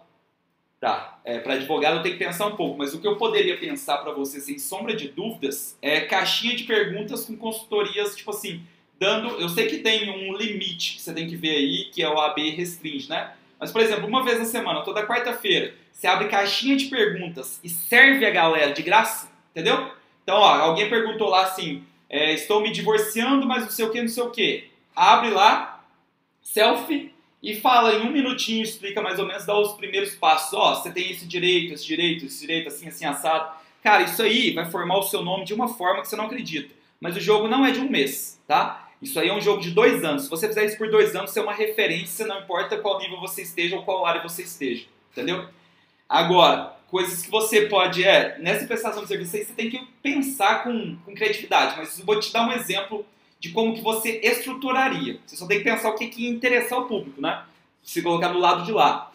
Mas você tem que pensar o seguinte, ó. O seu grande objetivo, na verdade, é fazer a pessoa depois te procurar quando ela precisar do seu serviço. Né? Provavelmente é isso. Né? Você tem que fazer um funil de entrada onde a pessoa te siga e aí isso já possa meio que pagar o tráfego. O que, que eu poderia fazer? Se eu fosse advogado, ó, pensando rápido aqui, eu faria anúncios para o Instagram falando, ó, toda quarta-feira eu gosto de retribuir um pouco de tudo que eu já obtive e eu dou consultorias gratuitas aqui. Se você tem alguma dúvida em direito e tal, eu posso te ajudar. E aí aproveite toda quarta-feira. Me segue lá no Instagram que eu dou muita dica, né? E de uma forma legal, é, enfim, irreverente. Aí tá. No link da bio, o que você pode fazer é vender alguma coisinha, tipo assim, esclarecedora, né? Eu não sei se você quer virar referência para advogados ou para outras pessoas. Se for para advogados é bom também, né? Porque começa a aparecer muita oportunidade. Aí é até mais fácil. Porque aí se você for focar no público de advogados, você consegue vender coisas específicas para advogados, né? Então eu te aconselho a seguir a IAPA, né? Que é do meu amigo Elias. A IAPA é a maior escola para advogados do Brasil de vendas online e tal, e ele faz exatamente isso. Se você entender como que a IAPA a, conduz, você vai entender como que você deveria conduzir, beleza? Então você leva eles para um webinário, aí você contrata alguém foda da área, enfim, cara, depende muito do que, que você quer, tá? É... Então vamos lá. Quanto mais criativos você tem, mais iscas você tem, né, mais percepções diferentes, estímulos diferentes, mais anúncios você vai ter. Então as pessoas entram por motivos diferentes. Aumenta a sua chance de você realmente trazer aquela pessoa, capturar o lead ou fazer uma venda para ela, tá? Vou beber uma aguinha aqui. Esse oceano da prospecção é aquilo que eu citei para vocês, né? Imagina que você está num lago que tem vários peixes e cada peixe vem por uma isca diferente. Se você usa uma isca só, um anúncio só, né? vai vir uma certa porcentagem do seu potencial ali peixe para você pescar, né? Agora, se você usa várias iscas, você vai pegando novos grupos de peixes, entendeu? Ó, a gente está falando de tráfego pago, né? Ah, tem três coisas que eu quero citar aqui para vocês, tá? Aí, ó, meu escritório é focado em problemas do consumidor com operadoras no caso. Show, legal, valeu. Nossa senhora, todo mundo passa raiva com isso, né? Cara, pensa em coisas que interessam aí o seu público, o que, que normalmente eles querem saber, enfim. Mas o que eu mais faria seria conteúdo gratuito uma vez na semana, igual eu te expliquei, tá? Então, ó, primeira coisa, ah, igual o Russell. O Russell, antes de virar amigo do, do Tony e conseguir fazer lives, collab com ele, né? Ele anunciava para a palavra-chave Tony Robbins, né? E aí ele rachava de vender. Então faz isso, né? Olha o seu Dream 100, você vai ver que alguns têm a palavra-chave que você consegue usar como interesse e aí você manda ver, né? Segunda coisa, já usou esse? Você tem que fazer segmentações mais nichadas, né? Então, ah, qual que é a idade do meu público? Meu público, se você pensar no meu grupo ali, cara, isso é até interessante, depois eu vou até fazer uma pesquisa. Mas eu chuto que 90% do público ali tem entre 23 e 35 anos. Tá vendo tanto que é seleto ali? Tipo assim, e 90% é homem. Então, se eu quisesse ser super nichado ali no anúncio meu, eu colocaria de 23 a 35 anos, né? Homens. E aí, se eu quisesse colocar assim, ah, tem interesse em Hotmart, tem interesse em Shopify, enfim, tem interesse em sistema de afiliados, poderia fazer essas coisas também, né? E agora, galera, ó, uma estratégia que poucas pessoas usam. Tem um amigo meu que usa isso muito bem, o Marco, né? Ele usa isso muito bem. Que é você usar de interseções de, de interesses. E aí, por exemplo, você tem um interesse, sei lá. É... Deixa eu usar o, o meu exemplo ali, né? Eu quero então fazer homens de 23 a 35 anos, então já super nichei ali, né? E aí eu coloco interesses, mas eu quero fazer um anúncio para quem tem interesse em Hotmart, em sistema de afiliados e em Shopify. Cara, eu, por exemplo, estaria nesses interesses, né? Tá vendo que é um público super seleto, uma interseção ali bem pequena? Galera, ali você se manter um orçamento baixo e tal, você vai conseguir um CPA muito bom. Só que assim como eu fiz essa interseção aqui, você consegue fazer várias outras, entendeu? Então, quando você conseguir super nichar ali essa pessoa e atingir quem realmente interessa, você vai conseguir abaixar muito seu CPA, tá? Quem eu gosto muito do jeito que faz esse tipo de segmentação também, segmenta muito bem para baixar o CPA, é o Tio Vino, né? Se você não segue ele, segue lá no Sou Tio Vino, daqui de Uberlândia também. O cara manja muito na área de dropshipping para essas segmentações, né? Travou aqui. Agora, ó, a Elaine vai morrer. O número 8 está tampado, Elaine. hum. Outra forma que você tem que usar a seu favor, né? São de usar os algoritmos das ferramentas a seu favor, né? A inteligência dele, o que a gente chama de Big Data, né? Eles têm computadores super inteligentes que processam estatísticas ali como a gente não consegue, né? No YouTube tem um negocinho chamado Similar Audiences, ou audiências similares, né? Então você consegue criar isso, que é tipo o lookalike do Facebook. E no Facebook e Instagram, o que a gente está mais acostumado, né? Que todo mundo costuma usar aí, que são os lookalikes, entendeu? Então, use e abuse disso. Faz lookalike de lista, lookalike de pixel, enfim, para você tentar achar novos públicos, principalmente se sua lista for grande, que sejam coerentes, porque o Facebook tem uma inteligência muito grande de pegar o Big Data dele e focar nessa galera, tá? Nossa, minha garganta tá sequinha. Deixa eu dar uma lida aqui nos comentários, vamos ver. Ah, quase topa com o Russell lá, então é melhor já começar fazendo isso na faculdade. Meu escritório é focado em problemas de construção. Não entendi o então é melhor já começar fazendo isso na faculdade. Ó, eu acho, vou tentar pelo que eu chuto que você está falando, né? Ontem eu estava conversando com um aluno meu, ex-aluno meu, que está fazendo medicina, né? E ele perguntando coisas de marketing e tal, eu falei, cara, se eu fosse você, o que eu faria era criar, focaria o meu Instagram para mostrar a vida do estudante de medicina, né? E aí depois você vai mostrar a vida de um formando em medicina, enfim, você vai mostrar passo a passo, né? Se você focar no novo público que está querendo entrar em medicina, ou tipo assim, quando você já estiver formando, o público que está fazendo medicina vai te seguindo, para a nova geração você vai ser uma referência em pouco tempo, né? E aí você sendo uma referência na área, meu amigo, acabou. Tudo, tudo, a roda gira, entendeu? Você indicações e tal. É... Como que você não me avisa que vai ter a live hoje? Sua aula é massa demais. Parabéns, sou do Combão do Brasão. Aí sim, mano. Uai, cara, eu coloquei até no grupo, meu irmão.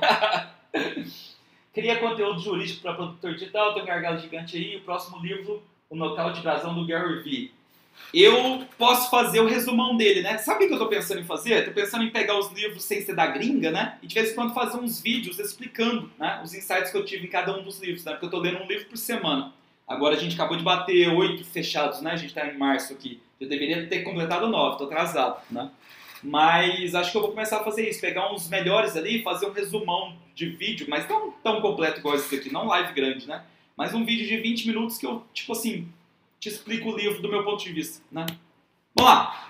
Agora que você já entendeu os anúncios de prospecção, vamos para o de remarketing. Lembrando, embora no remarketing você gaste 20% do orçamento, ele traz 80% dos resultados. Então perceba, uma coisa que a gente erra muito no Brasil também. No Brasil, a maioria tenta fazer venda para o público frio toda hora. Né? Lá nos Estados Unidos já é muito o contrário. Né? Eles já focam totalmente em venda para o público quente. Né? Então vamos lá, ó.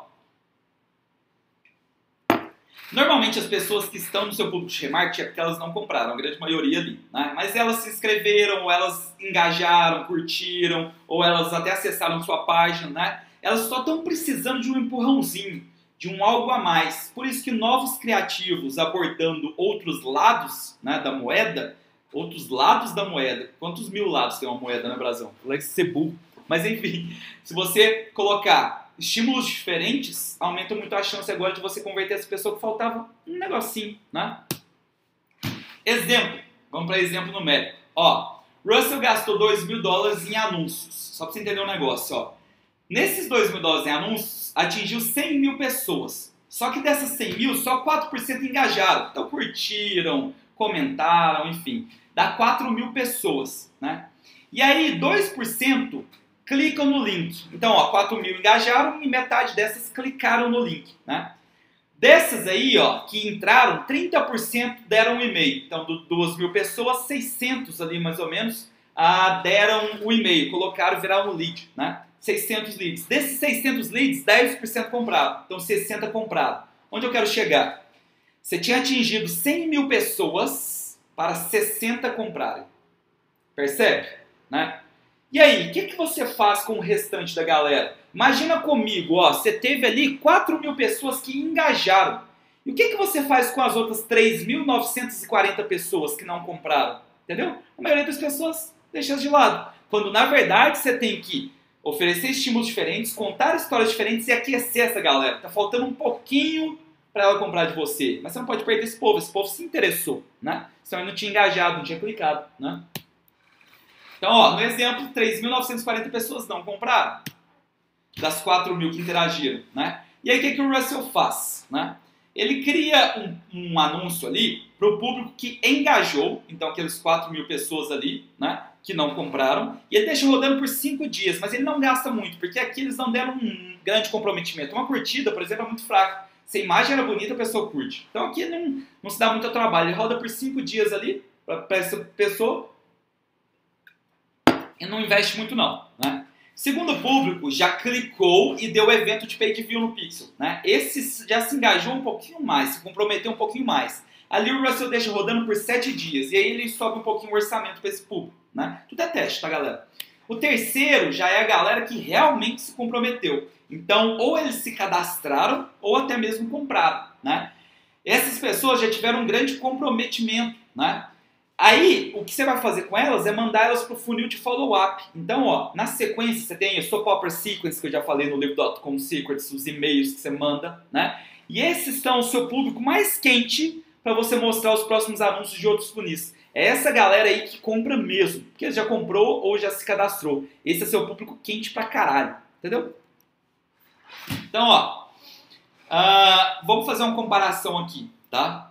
Do passo 1 e passo 2, do prospecção e remarketing, sobre novos criativos e criativos fixos. Para prospecção, todo dia criativos novos. Expliquei isso para vocês e citei o caso dela de levar o, o livro para cima e para baixo. Né? Agora, no remarketing, você quer ver alguma coisa que deu certo e só deixar ele fixo. Né? Os públicos estão criados, aí foi nutrindo aqui, aparece para essa pessoa cinco dias esse tipo de criativo. Entendeu? Tipo assim, são os mesmos. E aí o que, que você tem que entender da, da conversão, aquela estrutura que eu já expliquei para vocês sobre como converter pessoas, né? Ah, 50% das pessoas são convertidas pela emoção, né? Então, você mexe com a emoção da pessoa, mostra as, os casos de pessoas, tipo assim, que mudaram de vida, o que, que aconteceu, ou conta uma historinha ali sua, enfim. Ah, 10, 30% são pela razão. Então, essas pessoas são os analíticos, elas precisam, por exemplo, de ver uma garantia, de ver depoimentos de outras pessoas que estavam céticas e acabaram convertendo, de ver vários depoimentos e ver que não é caso isolado, entendeu? É beleza, né? ela tem que entender um pouco mais. E 20% são as pessoas que só funcionam com fear of missing out. São as pessoas que funcionam com escassez e urgência. São aquelas clássicas que você manda um e-mail de fechamento de carrinho 10 minutos antes da meia-noite e ele compra, entendeu? O cara fica desesperado, com medo de perder, tá? Então 20% das pessoas só agem com fear of missing out. Vamos lá, último slide desse que eu acho que é o nosso maior módulo tá, da, da live hoje. Vamos ver, estamos em uma hora e meia de live. Cara, vocês estão me aguentando, velho. Num sabadão, mano. Ó.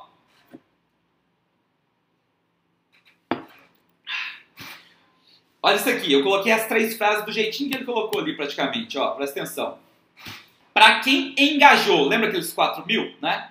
O seu objetivo agora é conseguir o clique, ele ainda não acessou sua página, né? Mostre um anúncio para quem engajou nos últimos cinco dias que tenha isca e uma história para conseguir o clique. O seu objetivo ali é conseguir o clique, você ainda não conseguiu, beleza? Para quem deu page view, ou seja, para quem clicou, né, você tem que conseguir agora a conversão, ou de cadastro ou de venda, né? Mostra um anúncio para quem clicou nos últimos sete dias que tem uma isca e uma história para conseguir a conversão, beleza? E por último, para quem é o mais quente, que já converteu, ou para lead, ou já comprou, né? Leva ele para a próxima etapa. Mostra um anúncio para quem já converteu em lead ou comprou. Para esse público, ofereça outro funil front ou leve para o próximo degrau da sua escada de valor. Se você está perdido com o termo escada de valor, você tem que assistir a live 01, tá? Que é do livro Dotcom Secrets que eu expliquei tudo lá, tá bom? E aí, galera, ó, seguinte. Se você, ó, você capturou os leads, né? Mas você não pode ficar restrito a ficar comunicando com essas pessoas somente pelo e-mail. Por quê? Cara, uma taxa de abertura de e-mail varia de 20% a 35%, né? E os outros 65%, 80% das pessoas, o que, que você faz com eles, né? Cara, você tem que estar tá rodando anúncios de remarketing para esse público, né? Então, por exemplo, se você está com o pixel bem configurado nas suas páginas, você marcou o evento de lead, de cadastro, né? Cara, você vai ter que estar tá mostrando anúncios sempre para essa galera, essa é galera mais foda sua, entendeu? Essa é galera que compra mesmo, entendeu? Então, beleza, pessoal. Agora, falamos do global geral. Agora a gente vai entrar plataforma por, por plataforma. Primeiro Instagram, depois Facebook, depois Google, depois YouTube. Beleza? Aí a gente termina a sessão 2. A boa notícia para vocês é, todos os livros do Russell começam demorados, né? E depois o negócio rende, tá? Então agora, ah, daqui a pouco, tipo assim, começam os, os módulos a ser um slide só, tá? Hum. Russell, ele conta, né, que tipo assim, os stories, vai ter, daqui a pouco vai ter a história ali é, do, do Instagram como um todo, mas se eu não me engano, os stories surgiram em 2016. E o Russell fala, cara, quando surgiu os stories eu vi uma puta oportunidade ali, primeiro porque, vou falar isso algumas vezes, tá? Sempre que tem uma nova ferramenta, as plataformas te induzem a usar ela, te dão, te bonificam com um alcance muito bom para você se acostumar a usar ela, entendeu? Então é o que está acontecendo hoje com o Reels, né? Eles estão competindo com o TikTok e aí o Reels do, do Facebook, do Instagram, na verdade, ele está te dando um alcance muito bom, né? Mesma coisa aconteceu com os Stories. Quando os Stories chegaram, filho, o alcance era bizarro. E aquilo ali se tornou o favorito do Russell para criar relacionamento com a audiência, né? E o grande objetivo dele ali é mostrar o dia a dia dele. Ele posta uns 15 stories num dia, mais ou menos, mostrando, documentando o dia a dia dele. Uma hora ele vai almoçar, uma hora ele está conversando com alguém, ele está dando uma risada. Enfim, é como se a pessoa estivesse participando de um reality show. Ele vai até citar isso em um momento, tá? Ó, lembra que a gente tem seis passos? Vamos lá. Primeiro, história e objetivo. Galera, eu acho curioso citar um pouquinho da história, qual o ano e tal das ferramentas, porque eu gosto de saber isso. Acho que algumas pessoas aí também vão gostar, tá? O Instagram foi criado em 2010 e olha que louco isso. Na primeira semana no ar, 100 mil usuários. Mano, é muito sinistro isso, né? Na primeira semana, 100 mil usuários. Em dois meses, primeiro milhão de usuários. Doido, né? Em 2012, o Facebook foi lá e adquiriu por um bilhão de dólares, né? Que foi uma pechincha, porque anos depois ele comprou, por exemplo, o WhatsApp por 16, né? Cara, e o Instagram, meu Deus do céu, tá dando uma grana pro Facebook, assim, Facebook Company, bizarro, né? 2013, o Mark Zuckerberg começou a virar o mauzão ali do, dos concorrentes, né? Ele tentou comprar o Snapchat que estava bombando por 3 bilhões e foi recusado. Aí ele falou assim, ah é? E aí ele começou a implementar todas as ferramentas do Snapchat, por exemplo, filtros, stories, desaparecem, enfim, dentro do Instagram, né? Em 2016 ele deu a cartada final, que foi os stories. Aí ele arrebentou com o Snapchat no meio mesmo, tá? O objetivo do Russell, do Russell, do Mark, quando ele tinha o Facebook e comprou o Instagram e depois tentou comprar o Snapchat, não deu e colocou stories, é fornecer mais lugares que vão tomar mais tempo das pessoas no dia a dia. E quanto mais tempo elas estão usando, mais anúncios ele vai poder mostrar. Quanto mais anúncios ele vai poder mostrar, mais rentável se torna a empresa, tá? Ó, a dica do Russell óbvia aqui, né, para você crescer o seu Instagram é o seguinte: primeiro você tem que focar em duas coisas. Você tem que criar, você tem que criar formas de atrair novos seguidores, né? Então, por exemplo, collabs é muito bom nisso, fazer uma bio chamativa, né, que deixa o pessoal curioso, ah, isso, tipo, o seu feed ser bem estruturado ali, né, chamando a atenção das pessoas, seus destaques, né, e o seu conteúdo tem que ser bom e envolvente o suficiente para as pessoas interagirem. Então, se você gerar comentários, curtidas e respostas nos stories, o Instagram sempre vai te bonificar por achar que o seu conteúdo é muito relevante e vai te mostrar para mais pessoas. Então, essa seria a regrinha resumida do Instagram, né? Então, vamos lá. Como você pode crescer com anúncios? Já falei para vocês, o Russell, antes de virar amigo do Tony Robbins, fazia anúncios para o público do Tony Robbins. Você pode fazer isso, né? Então, vê lá quais são os grandes nomes do seu Dream 100 e faz anúncios chamando esse pessoal. Ou anúncios super nichados, né? Igual eu falei para vocês, aquele lá que eu fiz de Hotmart, dropshipping e sistema de afiliados. Né? Beleza, você já entendeu a história e o, o que, que é o grande objetivo do Instagram? Galera, o objetivo do Instagram, mesmo do Facebook, digamos assim, é perceber o que você gosta, o conteúdo que você gosta, que você interage e mostrar mais dele. Porque assim você está sempre voltando e gastando mais tempo. Entenda isso, você vai entender como lidar com o Instagram. Né? Aí tá. Já entendeu o objetivo do Instagram e a história dele. Isso é importante. Agora você tem que pegar e fazer a sua lista do Dream 100, né? Então você vai primeiro fazer aquilo que o Russell falou de ser produtor e não consumidor de conteúdo, dar uns unfollow lá e tal. E aí tira umas páginas de memes, né? E aí na sequência você vai seguir a galera do seu Dream 100 e interagir com eles. O Russell tira todo dia para dar uma interagida com essa galera, ó. Todo dia o Russell pega de 3 a 5 minutos no feed e comenta em 10 posts do Dream 100. Então todo dia, imagina o tanto que ele é visto por causa disso, né?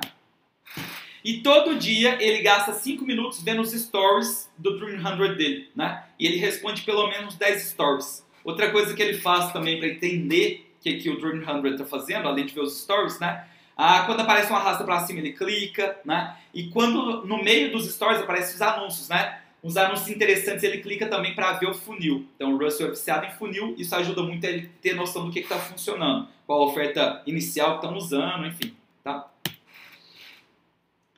Passo 3. Depois que você já entendeu a história e segundo, que você já tem a sua lista do Dream 100, você tem que fazer uma estratégia para essa plataforma, então para o Instagram como um todo. Então, ó, por exemplo, o Russell gosta muito de usar o feed IGTV com objetivos únicos exclusivamente de engajamento. Então, o que ele quer ali é comentários, o que ele quer ali é curtidas, ele quer que as pessoas marquem um amigo, tá? E aí ele usa stories e lives para dar conteúdo e levar para o funil. Então, o que ele não faz? Tipo assim, no feed ele postar um negócio chamando para o funil, ele não faz isso, né? Mas stories e lives ele faz. Então, no final da live ele fala, galera, quer saber um pouquinho mais sobre esse tópico? Vai lá no meu link na bio e se cadastra no funil tal, tal, tal, que você vai receber conteúdo gratuito disso. Pronto, né? Outra coisa, lives com outras pessoas, né? No final da live, sempre fazer a pergunta, para quem quiser te acompanhar mais, o que, que ela deve fazer? Né? E aí fala, ó, entra aqui, no meu caso, entra no fernandobrazão.com e se cadastra. Você vai receber, vai estar no meu grupo que eu só forneço conteúdo. Não enche o saco de ninguém lá, não precisa silenciar o grupo, nem nada. Só vou te dar conteúdo de graça. Né? Uma diferença que as pessoas têm muita uh, dificuldade em entender: modelar versus copiar. Galera, nas redes sociais você tem que ser você mesmo. Né? Senão, cara, ninguém te dá valor e tal. Fica, fica algo, sabe, assim, uh, isso aí tá forçado. Né? Tem umas pessoas que são forçadas em rede social que você queria ter uma birra. Né? Agora, modelar é importante. Você vê o que, que todo mundo está fazendo para tirar ideias de modelos de posts. Ah, esse cara tá colocando caixinha de perguntas nos stories e respondendo toda quinta. Legal, entendeu? Modelar é importante, tá? Galera, o Russell é fã dessa Gina Kutcher, né? Pra ele é a, a mulher pica da, sobre Instagram, né? E aí ela tem até o método JK, né, de Gina Kutcher 5, né? Que é o que o Russell usa. Já já vou explicar. Mas ela tem essa frase aí que é legal, ó. Uma marca é a imagem e personalidade do seu negócio. Né? Então pense nisso, o que é a sua marca ali, o que é o branding que você está fazendo. Né? Você tem que mostrar do que, você preocupa, quais são os seus valores, qual é o seu público, etc, etc. Né? Ah, sabe aquelas descrições na bio? Né? Então lá na minha bio, por exemplo, tem lá, desafio, livros por semana, já, em 2021 já li 8 de 52. Aí tem, falei em 7 negócios. Aí tem lá também a parte de mostrar que, tipo assim, entende um pouquinho, né? Pra passar um pouco de autoridade. Tem o maior lançamento da Monetize na história no dia 21 de janeiro, né? Enfim, essa bio, você tem que ver que a bio, se você olhar do seu Dream 100, você vai ver que tem um certo padrão. Quando você for criar a sua, né? Modele. Então olha aqui, aqui olha lá do, da sua lista, vê o que, o pessoal está fazendo. Eu tenho certeza que depois que você olhar o de todo mundo, você vai sair mais claro qual é um bom padrão para você seguir, tá? Beleza. Como eu citei, a, re, a referência Dina Kutcher aí é a pica das galáxias do, de Instagram, né? É quem o Russell vê como referência na área mesmo. E ela tem esse JK5 método aí, né? Pro feed. O que, que consiste? Consiste em você pegar cinco áreas da sua vida que são importantes para você, que você gosta, que você seja apaixonado, e ficar mesclando os seus posts sobre isso, porque aí você cria uma mensagem coesa, coerente, né? Então, por exemplo, quem me segue lá vê que coisas que eu posto muito, meus estudos, né? Ah, sobre funis de vendas, né? Então tem muito conteúdo sobre essas coisas que eu entrego, sobre lançamentos, então sobre marketing digital como todo, empreendedorismo, né? Cachorros, né? Ah, piadas de tiozão, eu adoro memes, coisas assim. Zoo muito coisas de mocassim, de não sei o que, enfim. Você já tem mais ou menos o padrão do que você espera encontrar no meu perfil, né? O Russell faz isso muito bem feito, ó. Ele dividiu em cinco etapas. Se você olhar o feed do Russell, ele sempre vai ter uma imagem relacionada a isso e um textão, né? Família, funis de vendas, fé, empreendedorismo e desenvolvimento pessoal. Ele sempre fica mesclando entre esses tópicos. E o pro feed, ele nunca coloca coisas em tempo real. Ele sempre faz algo muito estratégico e pensado. Coisas em tempo real é para stories, tá? Galera, qualquer dúvida que vocês tiverem, vocês podem me interromper e mandando um comentário que eu tô sempre dando uma olhadinha aqui pro lado, beleza? Beber uma água aqui. Nossa senhora, que agonia, esse estratégico. Ó, o feed, como eu falei, ele não pode ser em tempo real, ele tem que ser pensado, muito bem pensado, estratégico, com textão, inclusive, com uma grande legenda, né? Os stories já é documentando o seu dia a dia, é algo muito mais tranquilo, né? Galera, por que vocês acham que eu gosto tanto de fazer live e prefiro, por exemplo, lançamentos com lives? Coloca aí por que vocês acham. Fala aí que eu quero ouvir a opinião de vocês antes de eu continuar a explicação. Eu gosto de dar insights aí, né, de outras coisas também. Por que, que você acha que os lançamentos que a gente faz aí, bate os recordes e tal, são com lives? Tem alguns motivos.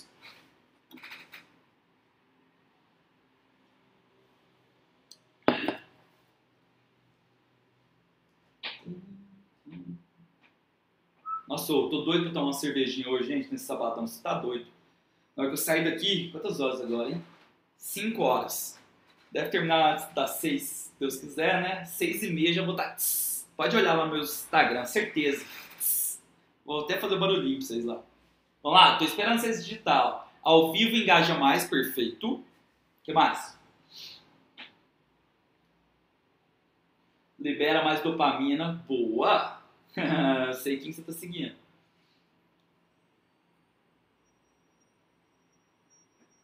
Você fica confortável dando aulas porque já era professor? Sim, acredito que sim. Mas é costume, viu? É bastante costume. Eu era bastante tímido, acredite você, quanto a isso. Nossa, os meus primeiros vídeos, por exemplo, da Sem Código, para gravar, assim, meu Deus do céu. Nossa senhora, eu gaguejava, travava, parecia que dava tudo errado. Eu recomeçava toda hora, cara. Aí você acostuma rapidinho.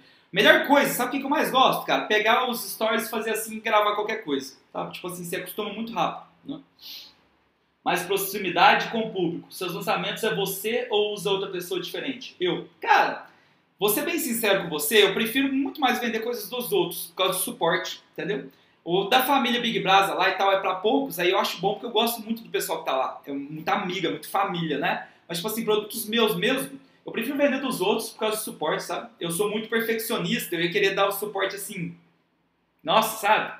Isso me desgasta muito do meu tempo. Então, eu prefiro mil vezes focar em fazer um bom lançamento, não ganhar 100% ali da comissão, porque tem coprodutor e tal, todo mundo ganha bem, e a pessoa de lá toma conta do suporte. Fernando, dá para modelar o conteúdo de todas as lives para quem vende como afiliado? Sim, total. Todos os conceitos são os mesmos. O que você tem que entender sobre o afiliado brasileiro e americano? O afiliado brasileiro, ele simplesmente quer ser o afiliado árbitro, né? Faz arbitragem de tráfego. Ele simplesmente manda pessoas para uma página de vendas, né? E ganha uma comissão para isso. O afiliado americano, ele já joga o jogo da autoridade. Ele é o afiliado autoridade. Então, por exemplo, uh, o cara aí que é, é difícil esse nome, né? Long, Long Jimenez, né? O advogado aí.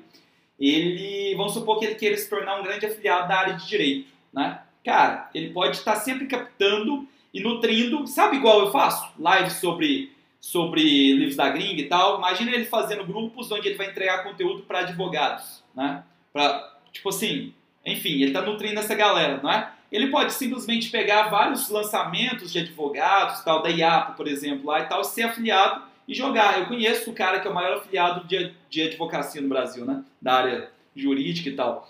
E é exatamente isso, você vira uma autoridade, né? E aí você pode. As pessoas estão ali confiam em você, sabem que você manda é conteúdo e de vez em quando manda uma oferta, mas é uma oferta boa. Aí beleza, você é autoridade no assunto, né? Mesma coisa, ó, vamos citar, citar um exemplo. Eu posso ser um afiliado. Você concorda comigo que várias das pessoas que confiam no meu trabalho, porque são 31 anos criando meu nome e tal, né? Eu vou perder da noite pro dia fazendo cagada, né? Mas as pessoas confiam no meu trabalho. Se eu viro e falo assim, galera, tô com um amigo aí que vai fazer um lançamento pica sobre, sei lá, qualquer área. Vocês têm que comprar, ponto final. Cara, eu vou comprar, tipo assim, você precisa comprar. Tá aqui o meu link de afiliado, compra por ele que eu ainda vou te dar um bônus tal. Tá vendo? Por eu ter uma certa autoridade na área de funis ou de vendas online, para quem me segue, né? Ah, eu posso fazer esse tipo de oferta, porque eu estou entregando conteúdo, conteúdo e de vez em quando eu poderia lançar isso, né? Eu evito fazer isso ao máximo porque, tipo assim, ah, enfim, pode ser que uma pessoa não goste de conteúdo e tal, e, tipo, acaba meu nome sendo prejudicado por causa disso, né? Ah, tá, eu vou falar pra vocês porque que eu gosto muito de live. Vocês acertaram tudo, engajamento é bom, ah, tudo é bom, converte bem, mas live é muito tranquilo. É como se estivesse numa imersão, galera. Quando vocês forem numa imersão de marketing, vocês vão entender. É bate-papo, sabe? É aqui, ó, paro o conteúdo e bato papo com vocês. Na última live, galera, foi três lives, três horas de live, eu parei para ir no banheiro, tirar água do joelho, tava apertadíssimo. Voltei, mesmo a galera tava online, entendeu? Tipo assim, que dia que você pode fazer isso num vídeo de CPL, por exemplo, lançamento? Vídeos para lançamento tem que ser perfeitos, editados e tal. Quando você faz live, galera, é isso aqui, ó, tá? E tipo assim, o pessoal gosta do conteúdo. A galera gosta de coisas humanas, entendeu? Então por isso que eu gosto muito de live, né? É, vamos lá, ó. Então, continuando. Quando você está mexendo ali no Instagram, né, principalmente no feed, a imagem é o hook, né? O hook é o que prende atenção. Então a pessoa está lá, ela para para ver a imagem. Só que a legenda tem que existir, né? Eu mesmo peco muito nisso por preguiça, tá? No Instagram eu tenho que cuidar melhor dele. Mas, tipo assim, de fato, você pode ver quem, ó, pessoas que escrevem muito bem. Deixa eu pensar aqui. Nossa, tem um que. Deixa eu lembrar o nome. Ah, enfim, cara, imagina uma pessoa que você sabe que coloca uma foto legal e que escreve muito bem, né? Ah, cara, essa galera converte muito, porque a legenda faz o pessoal ficar continuando lendo ali, né? Inclusive tem gente que faz texto tão grande que não cabe, o cara vai lá, continua nos comentários. E aí desce o pau. Então, seu objetivo é levar a galera para estar tá interagindo. Não se esqueça de sempre ter um call to action no final, tá? Então, no final você fala, comente esse post, marque um amigo, enfim, acesse o link na bio, tá? Você tem que ter, ter muito claro, o Russell faz isso, né? Aquele post dele vai atingir qual dessas três informações, né? Você quer inspirar alguém, motivar alguém e tal. Você quer educar, quer passar um conteúdo, ou você quer entreter? É um meme, por exemplo. Né? E na legenda, tem três jeitos que o Russell gosta. Ou ele conta uma história, tá? E tira uma conclusão. Ou ele deixa uma pergunta, por exemplo, qual o melhor livro que você já leu na vida? Ou ele cria uma lista, né? Aqui está a lista de cinco ferramentas que estão mudando o meu 2021 em produtividade. Aí ele cita cada um, entendeu? Esses aí estão muito bom para ele. Uh, Ícaro de Carvalho, perfeito. O Ícaro de Carvalho é o que mais, é o que melhor escreve, eu acho, né? Deixa eu ver aqui que a galera tá digitando. Live é assim, galera. Live é bom por isso, ó. A live é mais espontânea, perfeito. Acho mais legal acompanhar uma live quando estou trabalhando, me menos sozinho, ótimo. Tripwire é na página de obrigado da captação. Cara, existem algumas estratégias, tá? Às vezes sim, às vezes não. Mas, por exemplo, o funil de grátis mais frete dele o grátis mais fácil é um tripwirezinho. E ele já, o primeiro, primeira coisa já é oferecendo o livro, tá? Tem os dois. Tripwire é uma oferta barata cujo intuito é levar o cara pro seu funil. Hum, aqui é o Diogo. Peraí, deixa eu ver. Boa dica, não tinha pensado em ser afiliado dessa maneira. Pensei que não existia. Tem, tem muito. Comecei a investir em ações, estou pensando em criar um canal e mostrar um passo a passo de um iniciante em ações. Beleza, galera, uma coisa que trava muitas pessoas. Por exemplo, eu sou no mundo a pessoa que mais entende funis de vendas? Nem perto nem no Brasil, provavelmente. Tipo assim, deve ter muita gente que manja mais de mim e tal. Mas, tipo assim, você concorda que se tem pessoas me assistindo é porque eu sei alguma coisa que eu posso entregar, né? É a síndrome do, do faixa amarela, né? Que o povo brinca. Né? O faixa amarela pode ensinar coisas para faixa branca, né? O faixa verde pode ensinar coisas para faixa amarela. Você não precisa ser faixa preta para ensinar, entendeu? Então você pode tranquilamente, cara. Não precisa ser o melhor do mundo para isso, entendeu? Só comece, né? É, uh, perderam medo de gravar vídeos. Cara, isso é costume, não tem jeito, tá? Começa a mandar vídeos pra galera. Eu mando muito vídeo, a galera racha o bico, né? Que eu respondo muito, muito tipo assim, a pessoa me manda uma mensagem no Instagram, eu vou lá, abro o vídeo e respondo. né? Minha última live eu tive crise de espirros.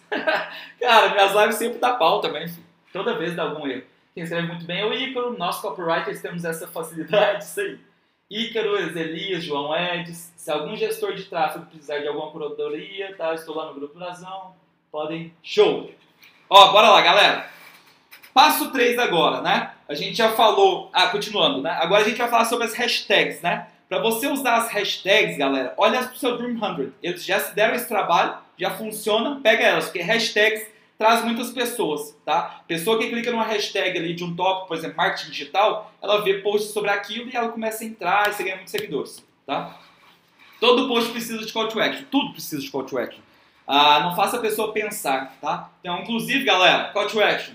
Deixa joinha, se inscreve no canal aí. Agora, vamos, bora, partiu. Tô no sábado aqui sem tomar cerveja, me dando esse trabalho, fui dormir 9 da manhã, pelo amor de Deus.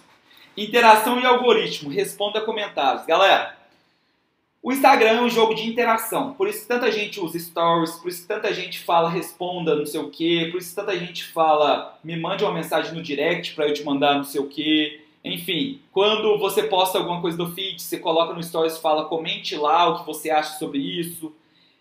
Galera, sempre responda os seus comentários, porque aí as pessoas que estão comentando vão estar continuando respondendo, aí o povo vê que tem comentários, ela também participa mais. Se você entra lá, vê que tem 10 comentários e você não respondeu, nem curtiu ninguém, ah, velho, pra que, a galera vai comentar, né? Quanto mais interação, mais o algoritmo vai te beneficiar e entregar, tá? O Russell usa o IGTV para conteúdos mais densos, de dois tipos. Ou de perguntas e respostas, então ele fala assim, ó, coloca na caixinha de perguntas aí o que, que vocês querem saber sobre blá blá. Aí ele faz um vídeo destrinchando as perguntas. Ou um conteúdo mais a fundo. Então, por exemplo, ele vai falar por 5 minutos sobre funil de tripwire. Entendeu? Stories, pro Russell, ele tem que funcionar como um reality show. Não só pro Russell, tá? A Gary Vee fala a mesma coisa, enfim, os grandes players sempre falam a mesma coisa. A gente, o Stories é não pensar muito, é fazer, tipo assim, abre aqui, não, velho, olha que bonito aqui esse livro, não sei o que, olha que céuzão maravilhoso, tô aqui comendo, pensa num lanche bom. O Russell posta de 10 a 30 stories por dia documentando a jornada dele, tá? Destaques da bio. O Russell usa um negócio que eu só vi ele usar, tá? Mini webinário. Olha que doido. Olha o script que ele faz. Sabe aqueles destaques, né? O Russell, uma vez no mês, ele grava um mini webinário, né? Ele tira um dia para os stories terem só essa venda, né? E ele cria um, igual o script de webinário que eu já expliquei para vocês no Expert Secrets, né? Nas outras lives. Ele cria um mini webinário que fica salvo ali, né? E aí, galera, ele tira o dia para isso. Nesse dia já sai uma pancada de vendas, obviamente, né? Mas como isso fica nos destaques, fica saindo vendas continuamente, porque mais pessoas vão seguindo ele e tal, tem citações, tem novas pessoas entrando e vai tendo vendas, né? Ele faz o seguinte, ó, nos primeiros três stories, ele faz uma pergunta de sim ou não, tá? O objetivo é falar sim, tá? A questão 1 um é sobre o veículo, a 2 sobre problemas internos e a 3 sobre medos externos. Se você não entendeu isso, você não assistiu minhas lives do Expert Secrets, tá? Na sequência, ele usa o feel, felt, found. Olha como que é, né? Feel, eu, eu sei como você se sente, né? Felt, eu já me senti assim, né? Found, mas aí então eu descobri blá blá blá. Entendeu? Então, por exemplo, na Sem Código, né?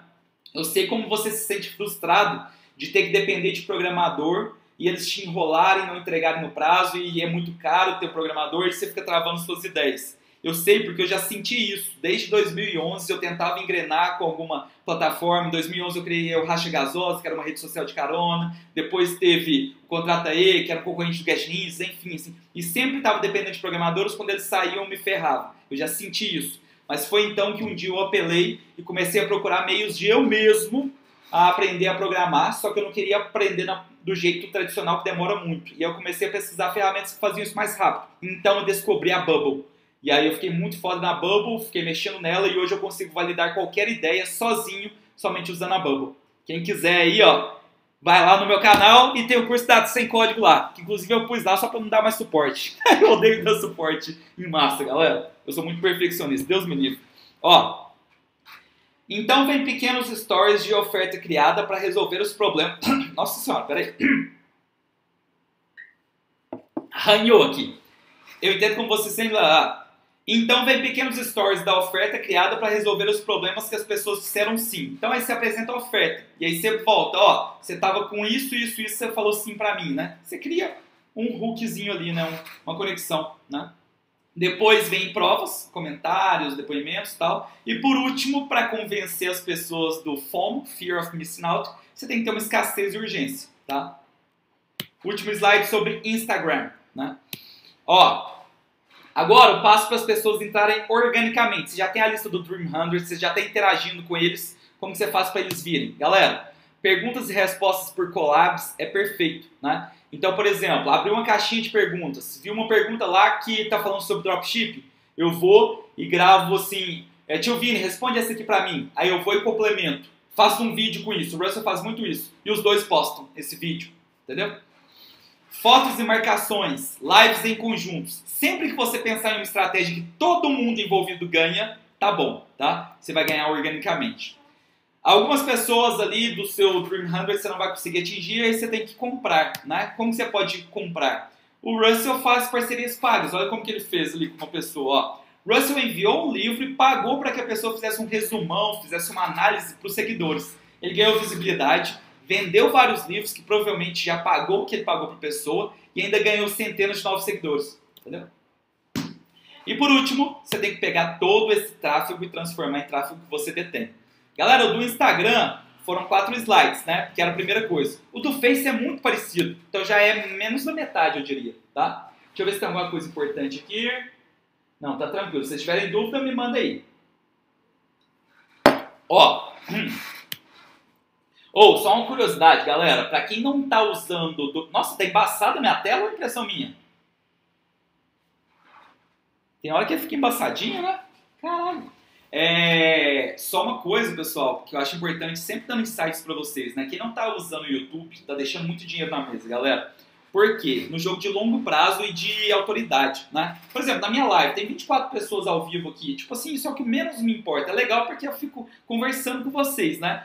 Mas o replay bomba, né? Então o replay, tipo assim, da última live tá com 800 views já, né? Tem 15 dias que eu dei essa live, entendeu? Então, tipo assim, quando eu estiver dando esse, esse projeto aqui por dois anos, eu vou ter vários ativos que vão estar tá trazendo pessoas para os meus funis assim, né? Então, ó, aqui eu citei para a galera se cadastrar no fernandobrazão.com. Concorda aqui da galera que está assistindo o replay.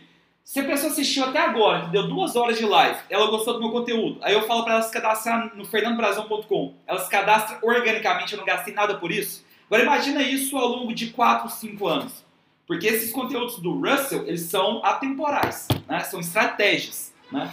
Cara, vai continuar bombando, entendeu? Então, tipo assim, pensem em usar o YouTube. Só como curiosidade, meu canal não tem nem 2.500 pessoas inscritas, tá? Só que com essas lives, com as coisas que eu tô fazendo, postando e tal, já estão me assistindo 53 horas por dia. Então pensa, meu dia tem 24 horas e, mesmo, e ao mesmo tempo, 53 horas por dia tem alguém me assistindo ali, cara. Tipo, é bizarro o alcance. Então, pensando no longo prazo, galera, vocês veem, eu faço isso aqui como se eu já tivesse um milhão de inscritos, entendeu? Tipo assim, você tem que fazer com a seriedade como se você já fosse grande, tá? Vamos lá. história do Facebook. Pra você entender a história do Facebook, você tem que entender a história das redes sociais como um todo. E essa história começou em 1997 com a plataforma Six Degrees, né, que eram 6 graus, assim. Todas as pessoas estão conectadas em até 6 graus de, de distância, né, tem umas teorias assim. Aí beleza, depois vieram os mensageiros, né, você já deve ter usado, se você é da minha idade aí, ICQ, é, MSN, né, na época tinha também o bate-papo lá do Mirk, lembra do Mirk, cara? Aí veio o Skype depois de 2003, né, que mudou muita coisa.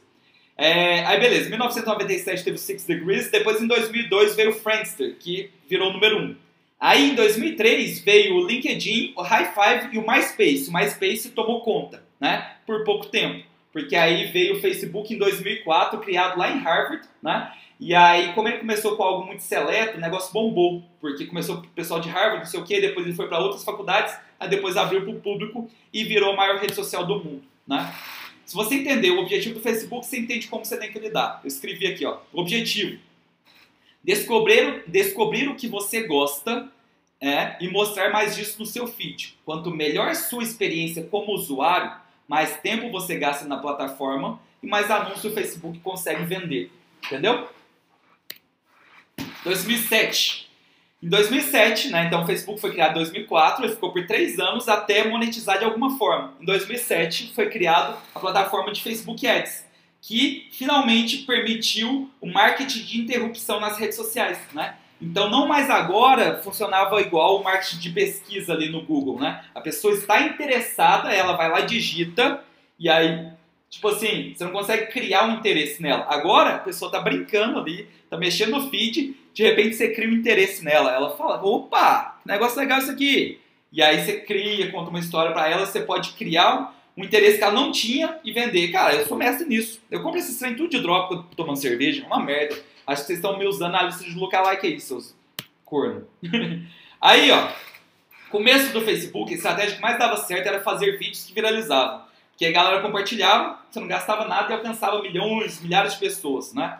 Aí depois o Facebook começou, já virou a maior rede social, não sei o que, ele foi e falou assim, agora eu preciso monetizar. Ele foi para a bolsa de valores, abriu capital, né? E ele precisava dar mais retorno. Aí ele começou a diminuir a entrega, né? E quando compartilhava, não entregava muito para as pessoas. Só que aí ele fez o seguinte: para quem impulsionasse o vídeo e dali conseguisse é, compartilhamentos, aí ele entregava bem. Então ele forçou o pessoal a começar a gastar para impulsionar os seus anúncios. Por que, que isso é interessante você entender? O Facebook pensa isso. Então, uma das coisas que você tem que pensar no Facebook e Instagram é os melhores posts que você postar, você tem que pagar uma, dar uma impulsionadinha ali, né, que pequena, para atingir toda a galera sua, entendeu? Porque aí você reengaja esse pessoal. Então tem muita gente que gosta do seu conteúdo que não está recebendo mais, né? Agora, se a pessoa vê mais um post seu, ela vai lá, comenta, não sei o que, começa a aparecer de novo para ela, entendeu? Então ele te força a fazer isso, tá? Lives no Facebook. Galera, na época tava tendo Periscope e tal, e aí o Facebook queria se tornar a pica das galáxias em lives. O que, que eles fizeram? Eles começaram a entregar para todo mundo. O Russell conta que você entrava em live, cara, da noite tipo assim, milhares de pessoas entravam junto com você ali já, lotava as lives, né? E aí depois que eles viraram a plataforma número um em lives, como eles queriam, aí de novo eles começaram a baixar o alcance, você tem que impulsionar e tal, fazer anúncios, né? Observação. Essa é uma das observações mais importantes da live aqui. Quando uma nova plataforma é lançada, ou uma nova ferramenta, uma featurezinha lançada, use e abuse dela, porque toda plataforma sempre tem o mesmo ciclo ela vai entregar muito, vai te beneficiar, para que dessa forma, saca só, você venha e comece a usar. Aí você começou a usar, criou ali seus, ativos, seus seguidores e tal, aí começa a diminuir o alcance pra, e vai te cobrar para você continuar alcançando bem, entendeu? Então, quando ele usar, ele quer virar o foda naquilo. Rios, por exemplo, quer bater do TikTok. Comece a usar, né? Pra caralho, entendeu?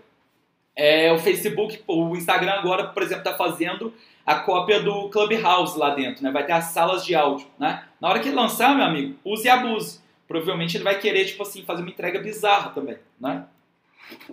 Então vamos lá, último slide de Facebook. Os demais passos são muito parecidos com o Instagram, obviamente, até porque é a mesma empresa, o mesmo dono, né? Só que tem algumas peculiaridades, né? Vamos falar sobre elas. Deixa eu ver se tem alguma coisa importante aqui nos comentários. Empilhamento de ativos, perfeito. Cara, o YouTube é a única plataforma que você, ao longo do tempo, vai ganhando mais e mais e mais, entendeu? Então, como que eu sinto? Vou te falar como que eu sinto. Cada live que eu coloco no ar é um putativo que vai trabalhar para mim o resto da vida. Porque eu não acho que o YouTube vai sumir do mapa nos próximos 15 anos, vai ficar só mais forte, entendeu? Igual o Google, né? Ah, isso que eu quero dar início. Estou incentivando até meu filho a fazer o canal dele. Show! Muito foda mesmo, Brasil. Tentaram fazer isso com o Clubhouse, mas parece que deu ruim. É, vamos ver o que, vai virar, né? O Clubhouse já, já perdeu um pouquinho da graça mesmo. Ó, é, peculiaridades. Tá, primeira coisa, o, o alcance no Facebook ele diminui quando você coloca um link. Tá? Então já fizeram vários testes disso. Como que você pode melhorar isso?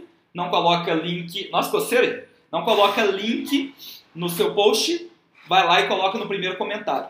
Beleza? Vídeos para branding. Galera, é necessário ter alguns vídeos que batam na branding, mas que não tenham call to action. Se num vídeo você no final fala se inscreva no canal, ou não sei o que, ou entre para funil blá blá, ou se inscreva no lançamento tal, a galera não compartilha. Então é interessante você ter um, uns vídeos né, que você possa colocar. Por exemplo, uma coisa que eu vou fazer, uh, vocês vão ver isso provavelmente, no meu Instagram. Mandei fazer um puta vídeo lá, batendo muito no jeito que eu penso tal, na, na minha, no meu jargão, né? ah, de bold and quiet, de fazer as coisas de uma forma diferente, de uma forma ousada, mas quietinho na minha, igual eu sempre fiz, né? Então, tipo assim, quando eu tava fazendo lá os sete negócios, tava quietinho na minha, trabalhando de madrugada, né? Só que fazendo as coisas de uma forma diferente, não tava querendo seguir o mesmo ritmo, né? E aí eu vou fazer um vídeo disso. O que, que eu vou fazer? Esse vídeo vai pro meu feed do Instagram, por exemplo, que é o que eu mais uso, e vou impulsionar ele. Você pode fazer isso, só que ele tem que ser um negócio que sirva pra galera compartilhar, quer colocar nos stories e tal. Não pode ser um negócio focado em mim, entendeu? Tem que ter um branding inteligente, tá?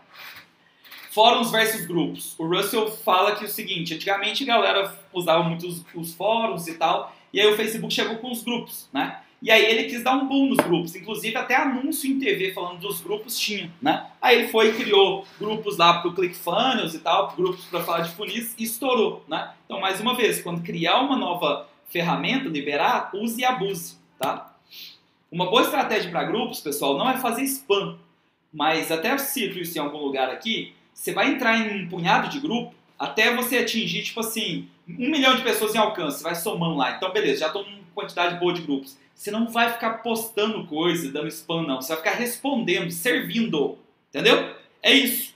E aí, quanto mais você serve, mais você vai formando seu nome, mais seguidores você vai seguindo. Se eu estou respondendo uma galera, 10 perguntas por dia nos grupos, né? E a galera tá dando Fernando Brazão, você acha que isso vai me gerar seguidor ou não? É óbvio, né? É óbvio. É, Messenger. Então, para quem usa ManyChat e tal, galera, evite mandar muitas mensagens. Por exemplo, quem está no meu WhatsApp, se eu mandasse mensagem todo dia, galera, ia ter 150 pessoas já em cada grupo. E na média deve estar uns 220 e tal. Até porque eu não encho muito grupo, porque eu uso aqueles softwares, né? Que tem um limite, né? Então, tipo, dou uma margem de erro ali. Coloco, quando der 280 cliques, para, né? Aí ele lota lá com 255 muda para o próximo grupo, né? Mas eu mando uma mensagem por semana na média, entendeu? Porque senão fica chato. E sempre tentando fornecer. Então, por exemplo, quando você for conversar, manda um quiz, ou abre uma conversa, ou manda um presente, tá? Sirva nos grupos, já falei isso, né? Uh, e aquilo que eu citei para vocês, galera. Vocês já entenderam como que o Facebook evoluiu, como que o Instagram evoluiu? Cara, crie bons posts e impulsione para aquele seu público. Vai sair barato e você vai reengajar a galera que está se perdendo né, dos seus alcances. Tá? Terminamos o Face. Vamos para o Google. Hum. Bora lá. Nossa senhora, tô cansado já. Ó, quanto tempo de live, gente? Uns 12 horas e 20, capaz, né? Nossa. Ó, Google, história e objetivo. O Google já é mais antigão. O Google surgiu, na verdade, em 96, né? O Larry Page e o Sergey Brin lá em Stanford, né? Eles criaram o Backrub, né? E aí, em 97 que eles registraram o nome google.com. A primeira primeiro algoritmo do Google que foi tão diferenciado foi o seguinte, eles perceberam que quando você fazia uma busca em já tinha, né? Tinha o buscador do Alta Vista, tinha o Yahoo, não sei o que. Eu lembro de usar o Alta Vista, né? Eu sou velho, né, porra.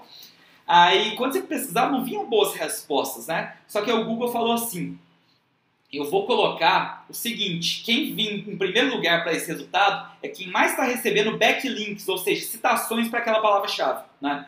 Então, por exemplo, tem uma página que está falando sobre funis de vendas e manda para o fernandobrazão.com. Oito páginas falam sobre isso. Quando você digitasse no Google é, funis de vendas, a minha ia aparecer em primeiro lugar.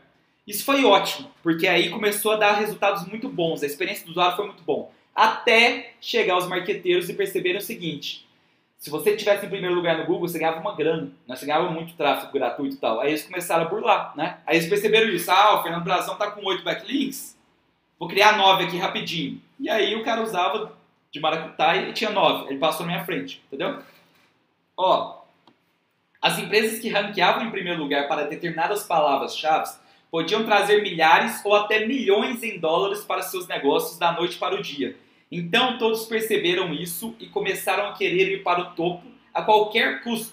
Se o site na sua frente tivesse 100 backlinks, bastava você ter 101 e você ranqueava primeiro. Né?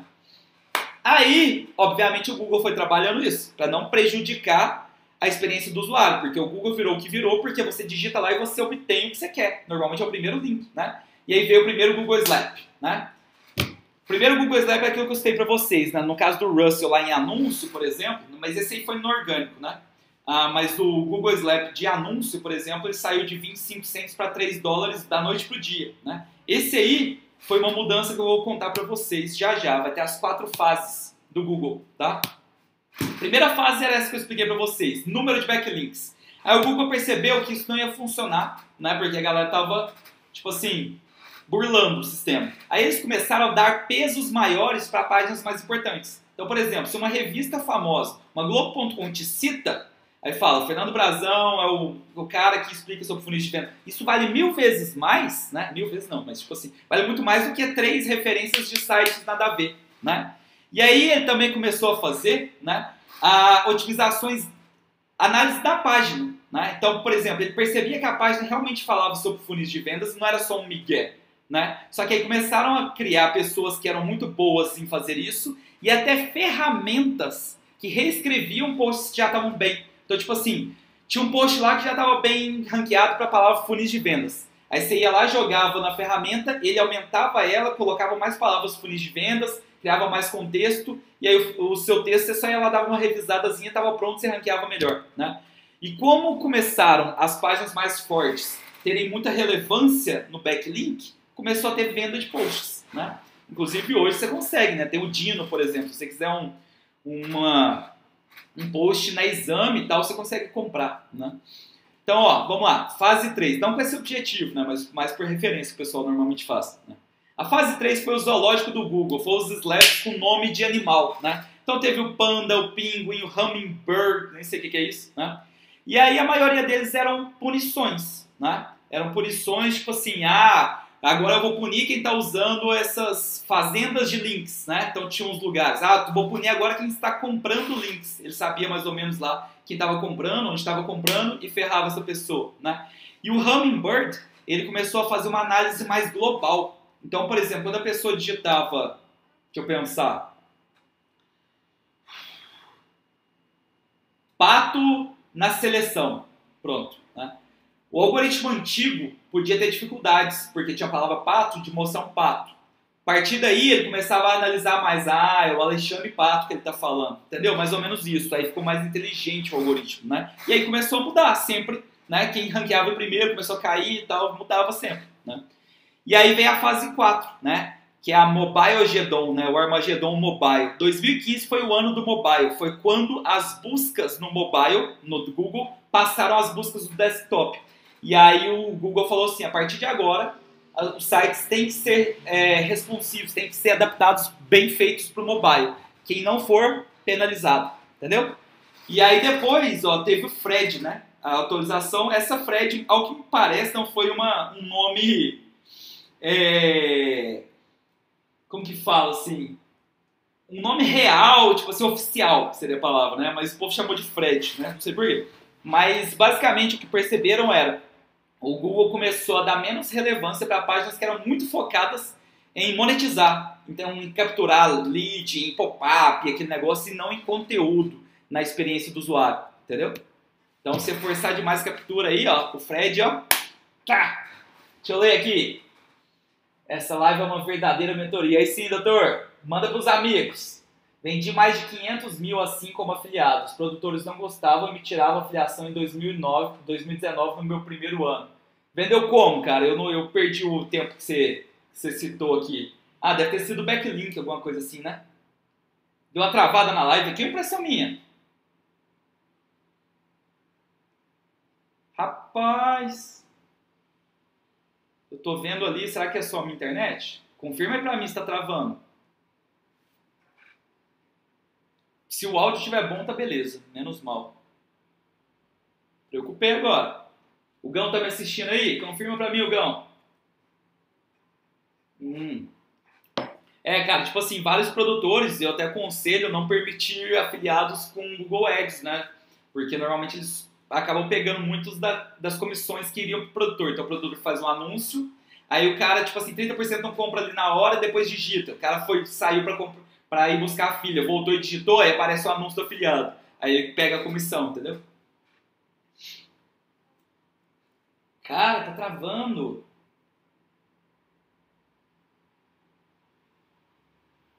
Confirma aí pra mim, meu povo.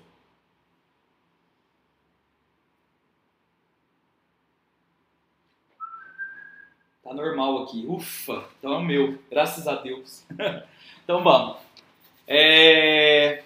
Ah, uma coisa que vocês têm que entender: todas as atualizações do Google, não só do Google, tá? mas todas as plataformas, sempre vão de encontro a melhorar a experiência do usuário. E aí os, os marqueteiros vão tentar entender o algoritmo, burlar para ter benefício próprio. E aí vem uma nova atualização para focar na experiência do usuário, entendeu? Então o Google quer entregar o melhor resultado para a palavra-chave. Ele não quer entregar você em primeiro lugar para você ganhar mais dinheiro, tá?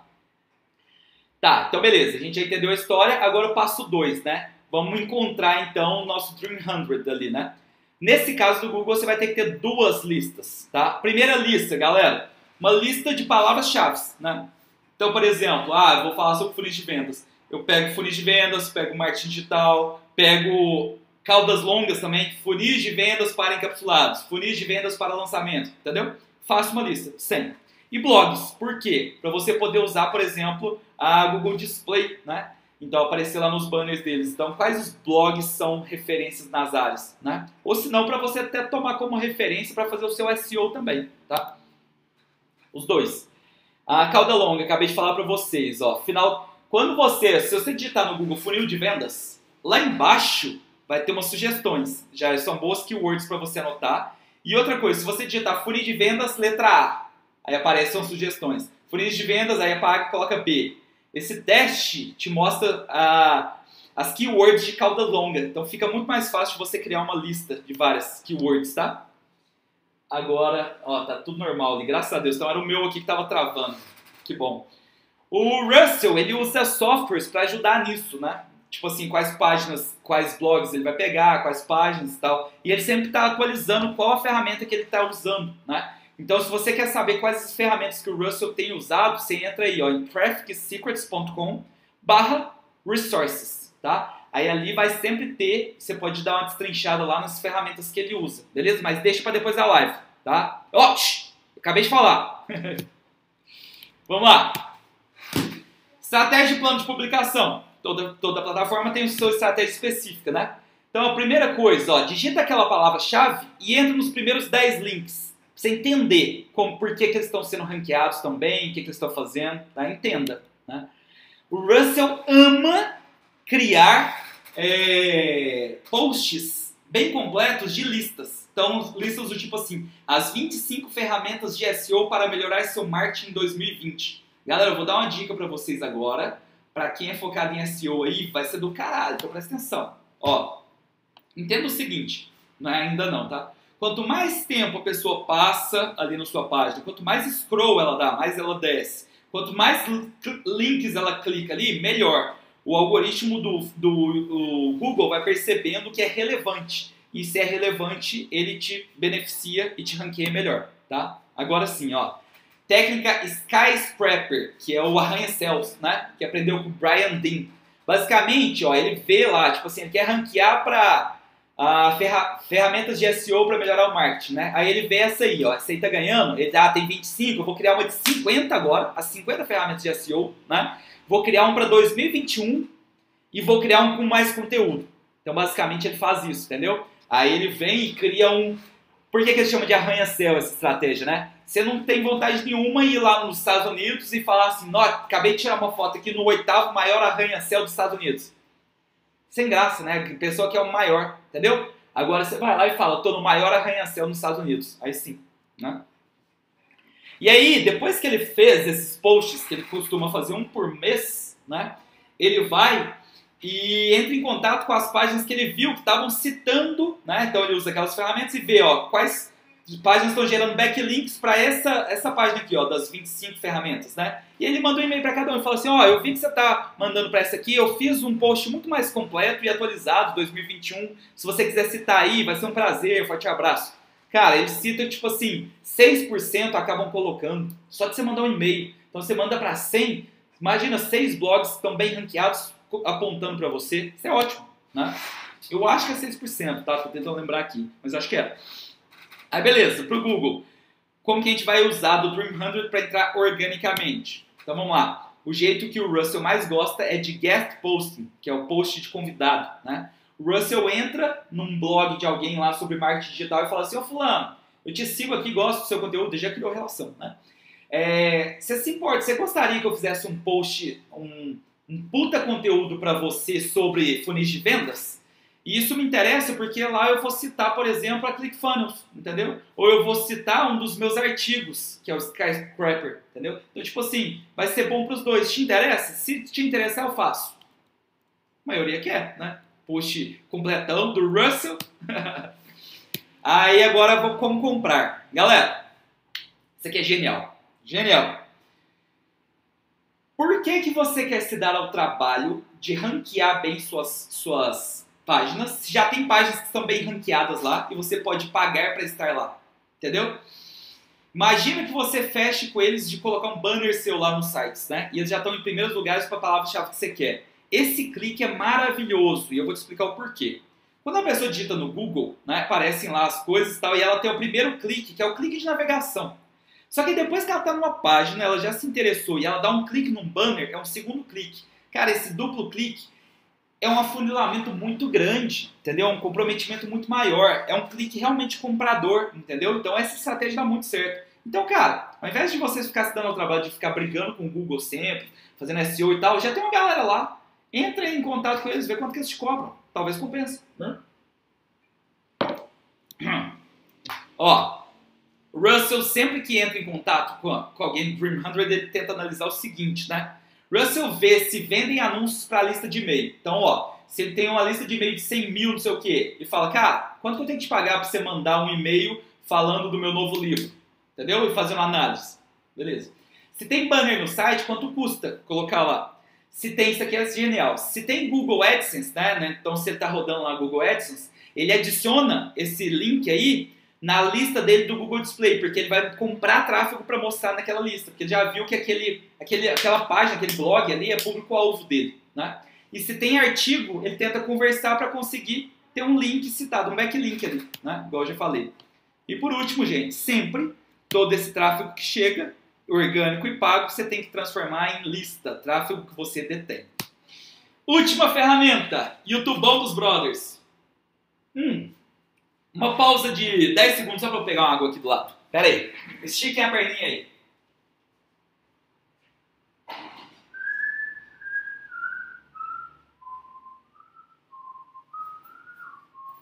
A gente se perdendo por contar de outra pessoa. Só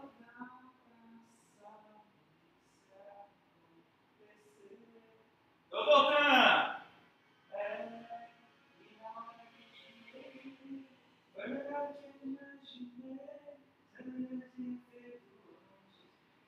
Pronto. O negócio demora, só e o copinho é grande. Agora só falta eu ter que parar pra ir no banheiro, né? Mas não, hoje tá de boa. Cara, só pra vocês verem como que é engraçado o delay, né? Eu fui lá e voltei e eu ainda tô aqui, ó. Eu ainda não, não levantei. Dá uns 30 segundos essa porra. YouTube. Vamos lá. Como eu falei pra vocês, o YouTube pra mim é uma máquina de, de criação de ativos. De funcionários que vão estar trabalhando para você eternamente enquanto você dorme e tal, né? É a única plataforma que você colocou um vídeo no ar, ele continua te fornecendo tráfego, te fornecendo visualização, te fornecendo autoridade.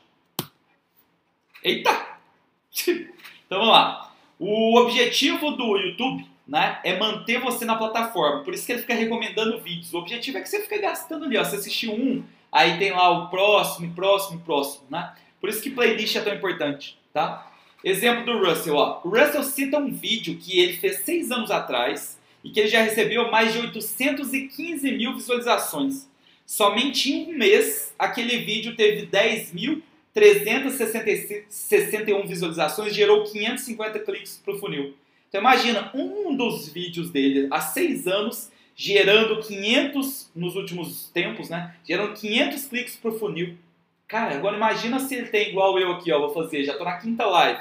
Quando eu tiver 100 lives, vamos supor, né, que eu chegue lá vivo, bem. ah, quando eu tiver 100 lives, cara, tanto que isso vai gerando é, tráfego, entendeu? História e objetivo do YouTube. O YouTube, primeira coisa que você tem que entender, ela é a segunda maior rede de pesquisa, as pessoas digitam coisas lá procurando e de tráfego do mundo. Ela só perde para quem?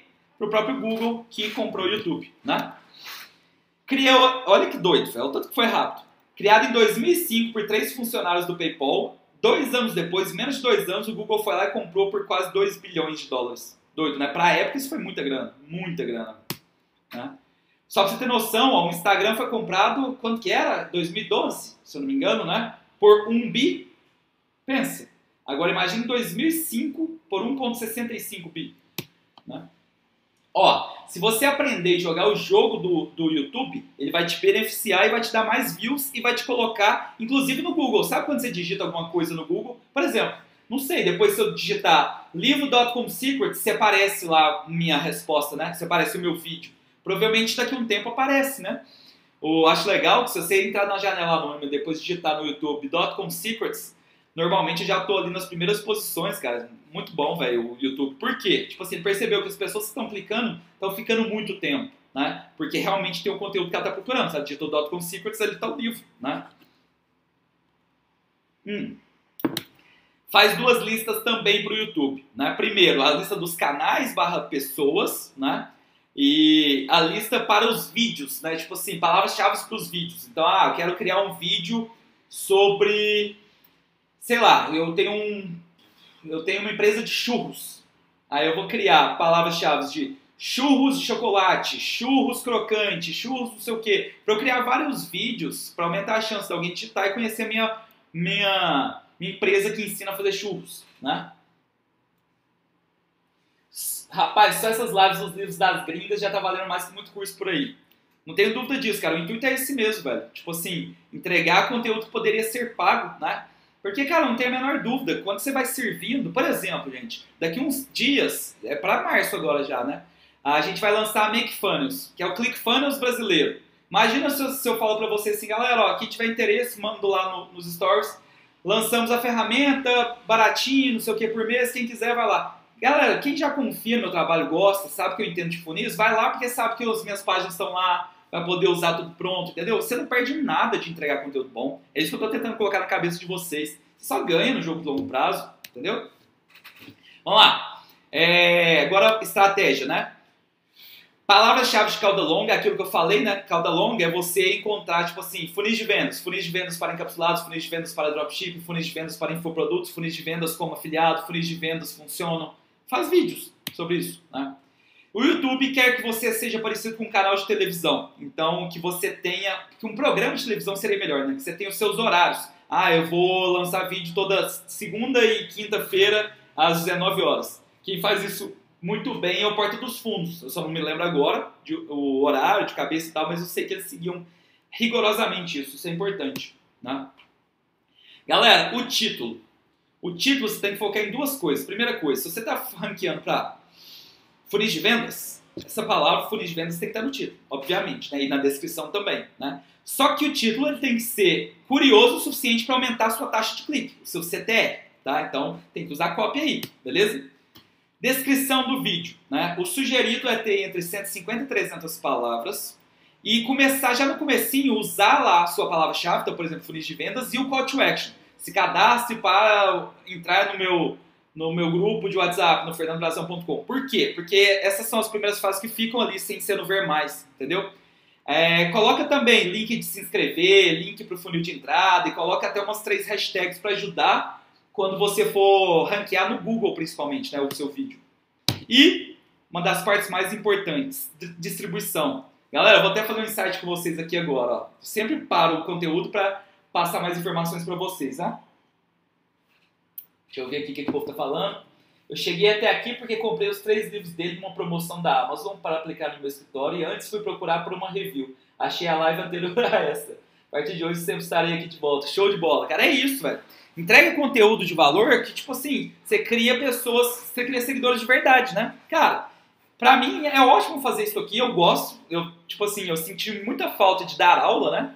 Quando eu tive que parar por causa da empresa, então uns dois anos atrás já era um hobby e tal, mas tipo, assim, eu tive que parar porque estava atrapalhando a empresa. Gosto de ensinar e quando eu preparo coisas assim, cara, meu nível de conhecimento vai para outro patamar sobre aquele conteúdo, né? Para explicar para vocês. E outra, isso aqui vai me gerar muito tráfego também no futuro, entendeu? Mas é jogo de longo prazo, dois anos para frente e tal, vai estar tá muito bom. Galera, sobre distribuição. Eu estudando YouTube, eu, eu vi lá que o pessoal fala muito que as 48 primeiras horas são muito importantes, né? Para o algoritmo te ver bem. Então, sempre que você lançar um, um vídeo, distribua ele. Não é igual eu faço, ó. Vou lançar uma live, eu já distribuo para vocês, mando replay, né, e tal. Isso é importante demais, porque aí o YouTube vê, ó, a galera tá entrando com força nisso aqui, né? Deve ser legal e tal. E aí ele começa a te sugerir mais para palavra-chave ou para vídeos correlacionados, ele te sugerir, né? Mas ó, só um insight, olha tanto que é legal quanto você vai estudando, né? Eu vou citar uma coisa para vocês aqui que provavelmente vocês não ouviram ainda, mas que eu já citei isso para algumas pessoas, o pessoal está começando a usar. Se você está assistindo esse vídeo daqui um ano, dois anos, enfim, você já vai ter ouvido muitas pessoas provavelmente faz, falando disso, né? Isso que é legal. Eu tive um insight que foi o seguinte: já que para o YouTube é tão importante essa primeira impressão, né? Essas primeiras horas, eu fui pensar no Facebook. E aí eu me lembrei que antigamente no Facebook uma das métricas padrão que vinha era a pontuação de relevância. Cara, quando o meu anúncio começava com a pontuação, começava com a pontuação de relevância 9, não! Vendia pra caralho! Era bom demais, entendeu? Era bom demais. Vendia muito, muito, muito, muito mesmo, né? Então ele entregava, ele te bonificava bem. O CPM ficava baixinho, ele entregava muito bem, entregava tudo certo. Enfim, aí eu fui pensar, cara, mas para você entrar no leilão, ele tem que fazer isso muito rápido. E aí eu comecei a pensar, né? É, será que o Facebook ele é extremamente influenciável pelas primeiras impressões que teve ali, por exemplo, os primeiros anúncios. O pessoal pulou demais, ou entrou e deu bounce rate, saiu logo, ou então denunciou. Isso aí vai começar com pontuação ruim. Obviamente, ele vai me colocar no CPM caro, no leilão caro. Ele vai me prejudicar. Agora, se o contrário é verdade, o cara entrou, ficou, ficou, ficou, comprou, não sei o quê. O Facebook percebe, nossa, aqui interagiu, comentou, esse post é bom, ele começa num leilão melhorado. Eu pensei nisso, né? Falei, como que eu vou testar essa minha teoria, né? E aí eu fiz o seguinte, né? Muita gente pega conjuntos de anúncios tão bom, por exemplo, e duplica, né? O que, que foi o teste que eu quis fazer? Eu quis pegar, imagina que você tivesse uma campanha no Facebook 111, uma campanha, um conjunto de anúncios, um anúncio. E aí para esse mesmo anúncio, igualzinho, para o mesmo público, para tudo, você só duplicasse o anúncio várias vezes. E aí eu peguei o anúncio, dupliquei ele, por exemplo, mais nove vezes. Eu tinha 10 anúncios. O que vocês acham que aconteceu? Galera, para o mesmo público ali, você podia até nichar bastante, ser para uma lista, enfim, dar uma diferença cabulosa no CPM, tá? Então, minha teoria se mostrou, assim, coerente, né? E aí, o que, que você pode fazer, né? Ah, você coloca lá 10 anúncios iguais, os mesmos, né? E aí você vê quais que estão com CPM muito caro. Pausa eles. Essa é uma excelente forma de você reduzir o seu CPM médio, entendeu? Você aumenta as probabilidades de anúncios começarem bem. E quando ele começa bem, ele entra bem no leilão. Entendeu? Essa foi a teoria que eu criei. Ainda provavelmente vocês não viram ninguém falando disso, porque eu citei com poucas pessoas. Daqui uns dias vai ter muita gente usando. Então você sabe de onde veio. Você pegou da fonte aí. Telegram vale muito a pena fazer uma lista para o YouTube, né? Ótima pergunta, chegou o momento. Vou perguntar para vocês, vocês vão interagir aí comigo, tá? Por favor, interajam aí, ó. Temos 19 pessoas, pelo menos uma assim tem que responder, né? Galera, quantas vezes você abriu o Telegram hoje? E quantas vezes, mais ou menos, você abriu o WhatsApp hoje? Responde para mim. Vou tirar um negócio da cabeça de vocês para sempre.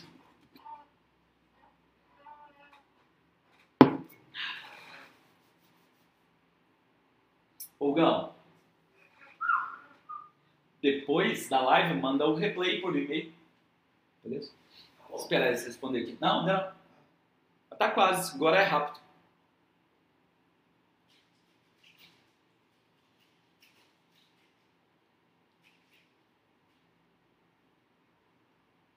Olha lá, zero vezes abrir o Instagram, dez vezes o WhatsApp. Nenhuma o Telegram, perdão. Nenhuma o Telegram e mais de dez WhatsApp. Telegram zero.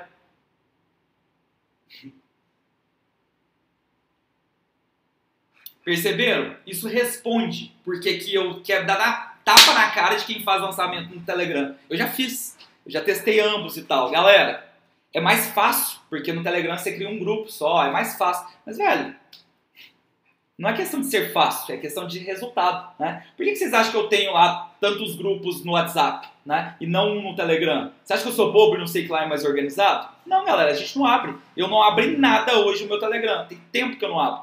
WhatsApp, vixe Maria, toda hora, entendeu? Então, aprendeu isso aí? faz grupos no WhatsApp, se você quer abertura. Agora, se você quer mamata, coloca um Telegram só pra você dormir com a consciência limpa. Leve. Não vai funcionar, tá? Vamos lá, métricas, benchmarks aqui para taxas de cliques no YouTube, né? Se você conseguir uma taxa de clique de 4%, tá ok. Se você conseguir uma taxa de clique de 6%, tá bom. Se você conseguir uma, uma taxa de clique de 9%, tá mocassim. Mocassim pra mim é, entendeu? É a minha referência de, assim, nu. Sacou? Então, essa é a minha referência. Abaixo de 4% tá sapatênis. Agora vamos lá, ó. É, uma coisa que você tem que se preocupar muito é nos começos dos seus vídeos. Eu até cometo muito erro com isso aqui na live, tá? Porque normalmente a gente apanha muito do OBS Studio, né? Mas eu deveria começar a live te empolgando pra caralho. Tipo assim, pra quem tá vendo o replay, né? Eu começo assim, cara, essa live de hoje é a coisa mais louca do mundo, vai mudar totalmente o que você já fez até hoje. Você sempre fez coisa errada no Facebook, no Google, no Instagram e no YouTube. E eu vou te mostrar como a maior mente do marketing digital mundial faz isso. Então é só você continuar assistindo essa live. Eu vou esperar alguns minutinhos aqui para começar ela, vou organizar tudo e presta atenção na descrição, tá falando aqui onde começa. Então vai lá para você já ir direto ao conteúdo. Pronto. Quando eu fiz isso, eu aumento muito a retenção. Isso seria o correto a se fazer, né? Aí, ó, o que você tem que procurar? Retenção no primeiro minuto ser de 70, acima de 70%. O algoritmo do YouTube vai ver isso com muito bons olhos. Então significa que o que ele pesquisou, o que ele recomendou, está coerente com o resultado, né? E o retenção total, né, na média dos vídeos, isso é impossível, por exemplo, a live, né, galera? Manter 50% das pessoas numa live de 3 horas, né? Quem entrou assim replay e tal. Mas se você conseguir vídeos normais de 35 a 50% é o ideal. Abaixo de 35% tá sapatênis, beleza? Galera, uma dica, ó. O algoritmo do YouTube, ele quer que você fique migrando entre vídeos, né? Então, melhor do que você fazer, uh, por exemplo, uma live grande igual essa, mas aqui é porque faz sentido por ser do livro e tal, né? Mas, tipo assim, ao invés de você fazer um, um vídeo de 60 minutos, né? É melhor você dividir ele em vários mini vídeos e criar uma playlist, entendeu? Pro algoritmo do YouTube isso é bom. Ele vê sequenciamento, tá? Última, último slide do YouTube. E com isso a gente encerra as plataformas específicas, tá? Vamos lá. Organicamente, faz collabs também, igual no Instagram, né? Ah, você pode fazer lives com a galera, enfim. Compre sua entrada. Isso aqui é muito legal, galera. Ó, link na descrição é uma ótima forma. Tem muito vídeo que já está bem ranqueado, bem posicionado, com muitas visualizações para palavras-chave que te interessam, que não tem nada na bio. Você simplesmente pode falar, ô, oh, duzentinho aí, você coloca um link meu na, sua, na, na descrição aí, porque vai, vou conseguir alguns cliques. Cara, se isso aí te gerar tráfego, né, é para sempre, né? Então, tipo assim, é um putativo. Paga uma vez, tenha para sempre. Depende do seu combinado, né? Pagar para criar um vídeo e postar em seu canal. Ótimo também, ó. Tipo assim, cara, é... vou gravar um vídeo sobre funis de vendas, ou fulano de tal do meu 300, te pago 500 conto pra você postar aí, porque você tem muito seguidor e tal, você vai me ajudar também, né?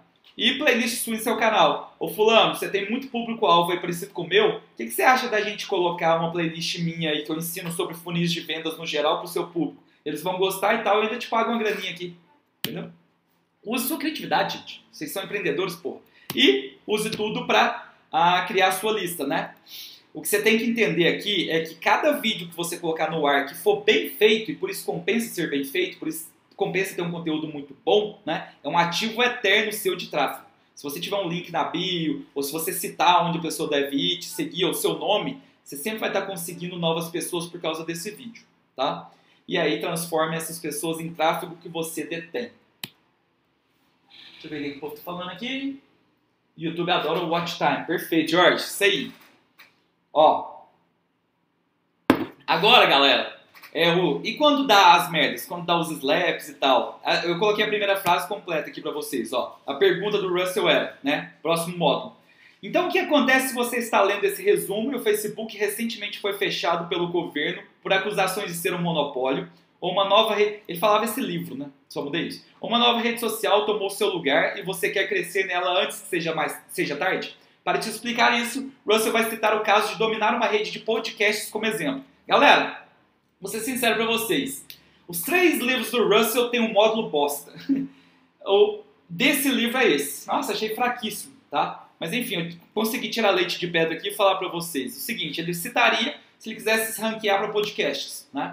História e objetivo, assim, você pensa em entender podcasts, né? Podcasts normalmente uh, re refletem um público com maior renda, né? E aí tem uma estatística, né? Ouvintes de podcasts americanos têm 45% de chances a mais de ter uma renda superior a 250 mil dólares por ano. Isso é muita grana. Só para vocês terem noção, na época que eu estava é, estudando lá nos Estados Unidos e tal, uh, na parte de engenharia, né?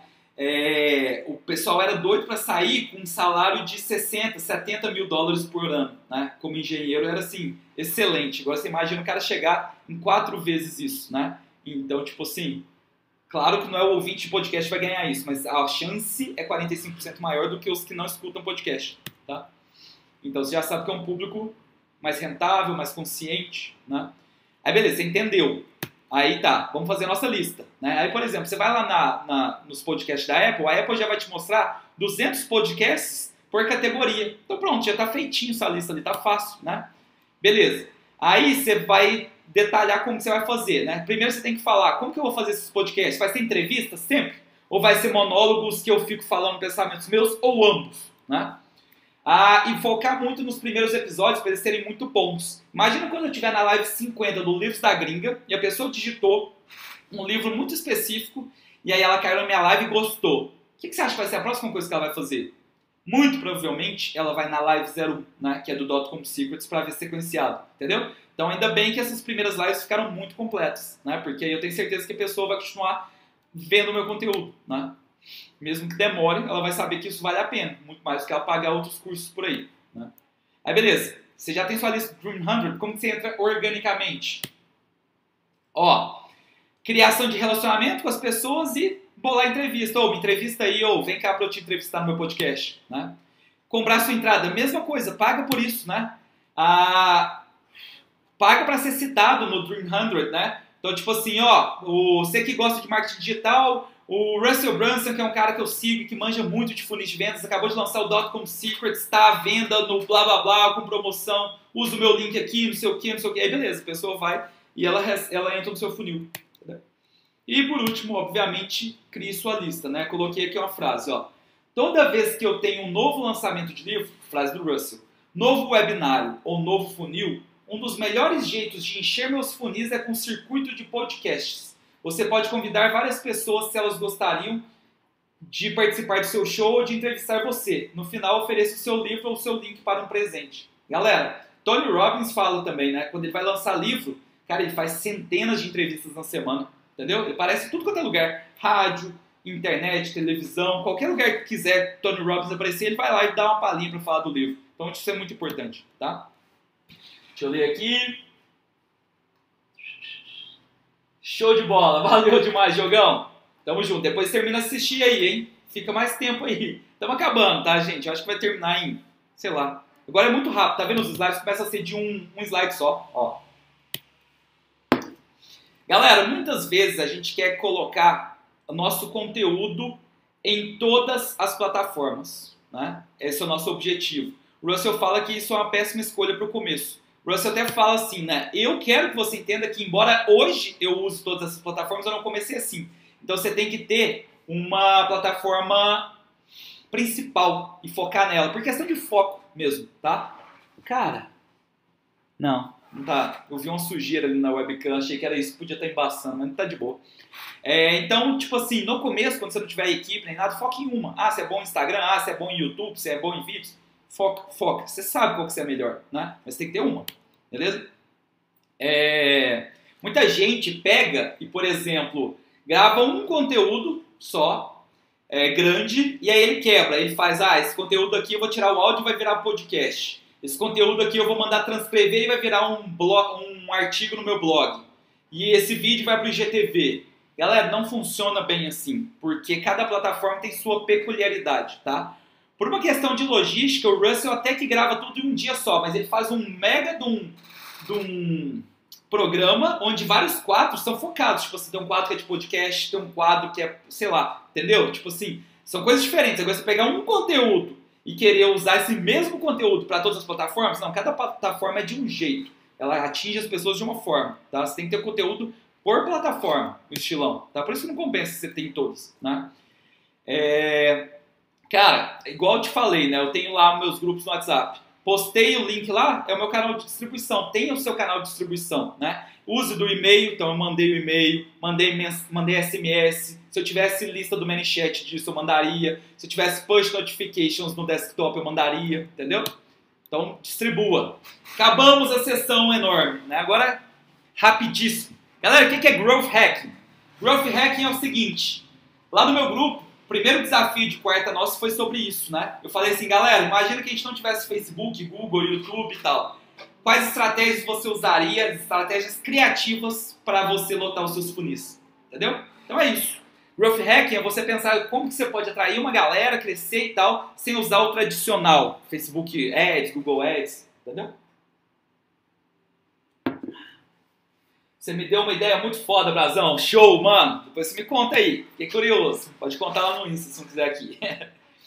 Vamos lá. Ó, quando o Russell começou há mais de 15 anos atrás, não existia Facebook e Google, e o Google Slack tinha sumido com a maioria dos negócios online. Então tiveram que pensar em formas criativas de conseguir tráfego para os seus funis. Né?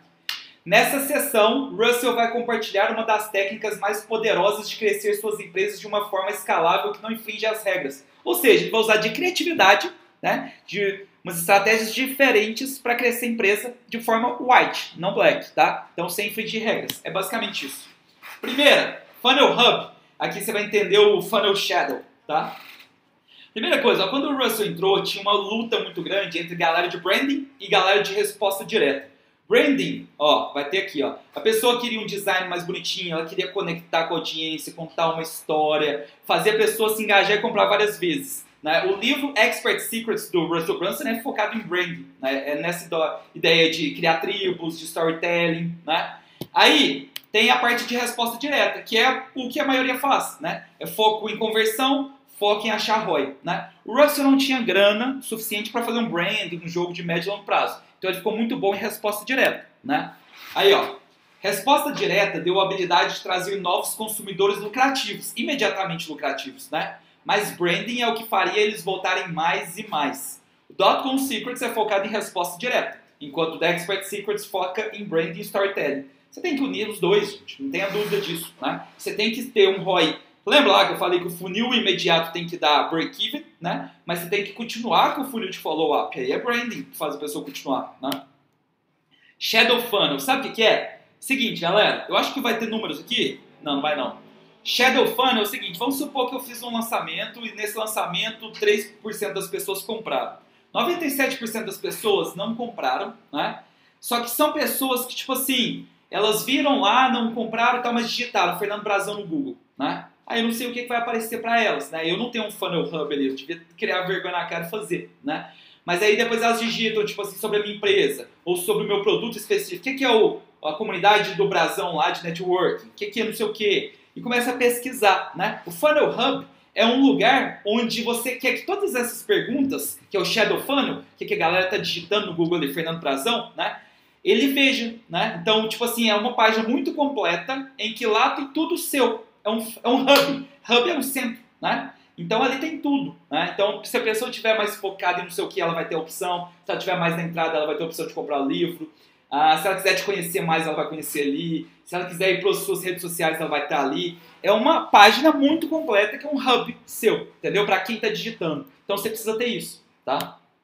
Ó, primeiro eles digitam seu nome. Isso aqui era um puxão de orelha que uma pessoa do Inner Circle, né, do Mastermind do Russell falou para ele, né? Primeiro eles digitam seu nome, depois o nome da empresa e finalmente o nome do produto. Eles estão procurando por comentários, avaliações e coisas que podem comprovar sua credibilidade. Eles vão visitar seu blog e redes sociais. Galera, muitas das pessoas que não compraram foi por pouco. Se você tivesse uma página ali que tivesse comentários, se tivesse uma galera pica na área falando de você e tal, ela compraria, entendeu? Isso aumenta muito sua conversão, né?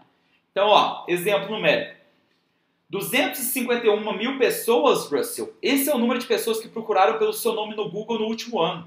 Esse é o Shadow Funnel. Quando eles digitam seu nome, eles caem em páginas aleatórias e despreparadas para isso. Você precisa assumir o controle do que eles vão achar quando procurarem por você. Isso é o Funnel Hub, entendeu? É você concentrar tudo em uma página. Se você quiser conhecer o Funnel Hub do Russell, vai estar aqui, ó, marketingsecrets.com. Você pode olhar lá, tá? Vamos lá.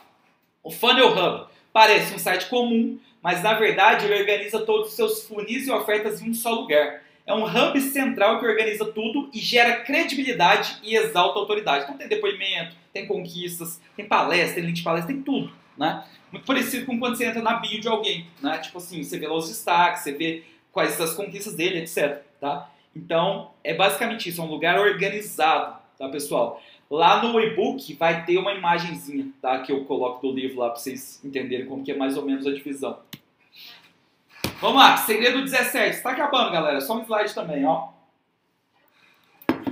Canais de distribuição de outros. Galera, nesse esse capítulo ele começa falando daquele programa Shark Tank e ele cita, cara, você já viu que normalmente o fulano de tal pega negócios que ele está na área de roupas. Ele pega negócio da área de roupa porque ele já sabe onde ele vai socar aquilo ali no funil dele, né? Ele já tem o centro de distribuição, já sabe onde colocar nas lojas, entendeu? Então, tipo assim, você tem que usar dos centros dos canais de distribuição. O seu 300 é esse canal.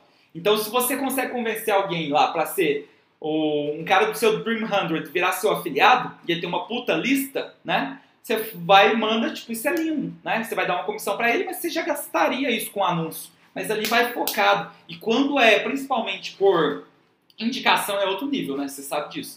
Quando você recebe uma indicação, filho, você confia, principalmente se for uma pessoa que você gosta, você confia.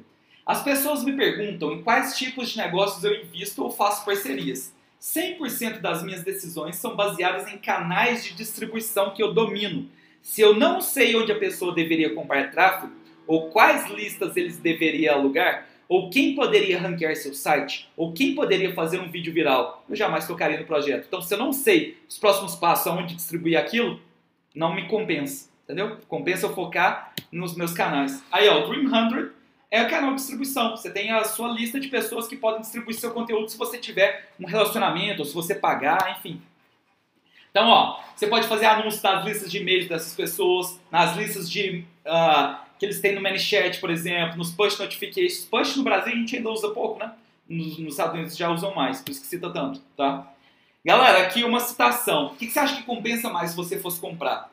Você pagar a pessoa para mandar um e-mail de broadcast para a lista dele, ou combinar com ele assim, ou oh, nessa sua sequência aí de cinco e-mails, coloca o número 2 com o meu aqui, ó, citando blá blá blá. É óbvio, né, galera? Porque nessa sequência a galera vai receber, só que depois quem entrar no funil desse cara vai continuar recebendo. Então pense nisso quando for negociar, tá? Então pronto, ó, tá terminando, galera. São, são 20 segredos, tá? Falta só o 18, 19, 20. Eu acho que todos eles são só de um slide. Muito petitinho.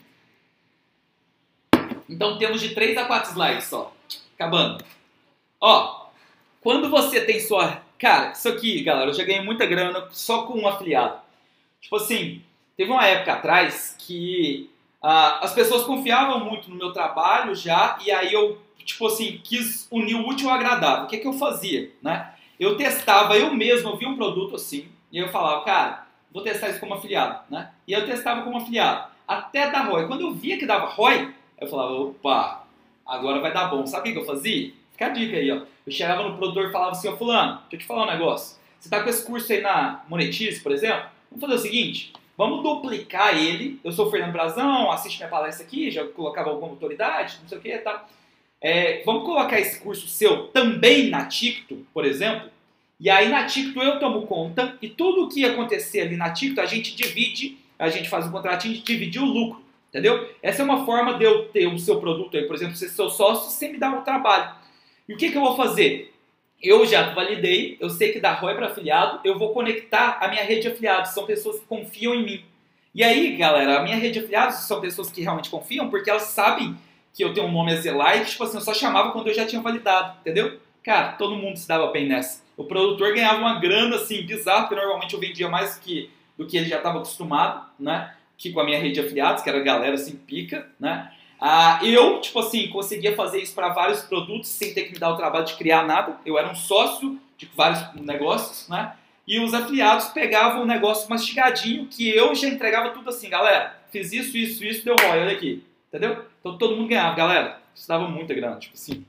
E é grana sem risco, né? Ela cai livre no seu bolso. entendeu? Porque quem está de fato anunciando ali são os afiliados, né? Então, ó, ter uma rede de afiliados é riscos financeiros zero e você não precisa dominar tudo. Por exemplo, ah, Brasa, eu não quero criar vídeos no YouTube, embora pessoas procurem lá sobre o meu curso. Ah, eu tô dando reclame aqui, tipo assim, só tem gente falando mal, queria umas pessoas falando bem também. Cara, os afiliados fazem isso, né? Eles já criam, cada afiliado domina uma ferramenta, né? Só tem que ver se isso não vai te prejudicar. Por exemplo, muito afiliado prejudica os resultados de Google Ads, que ele acaba roubando comissão ali que era para ser sua, entendeu?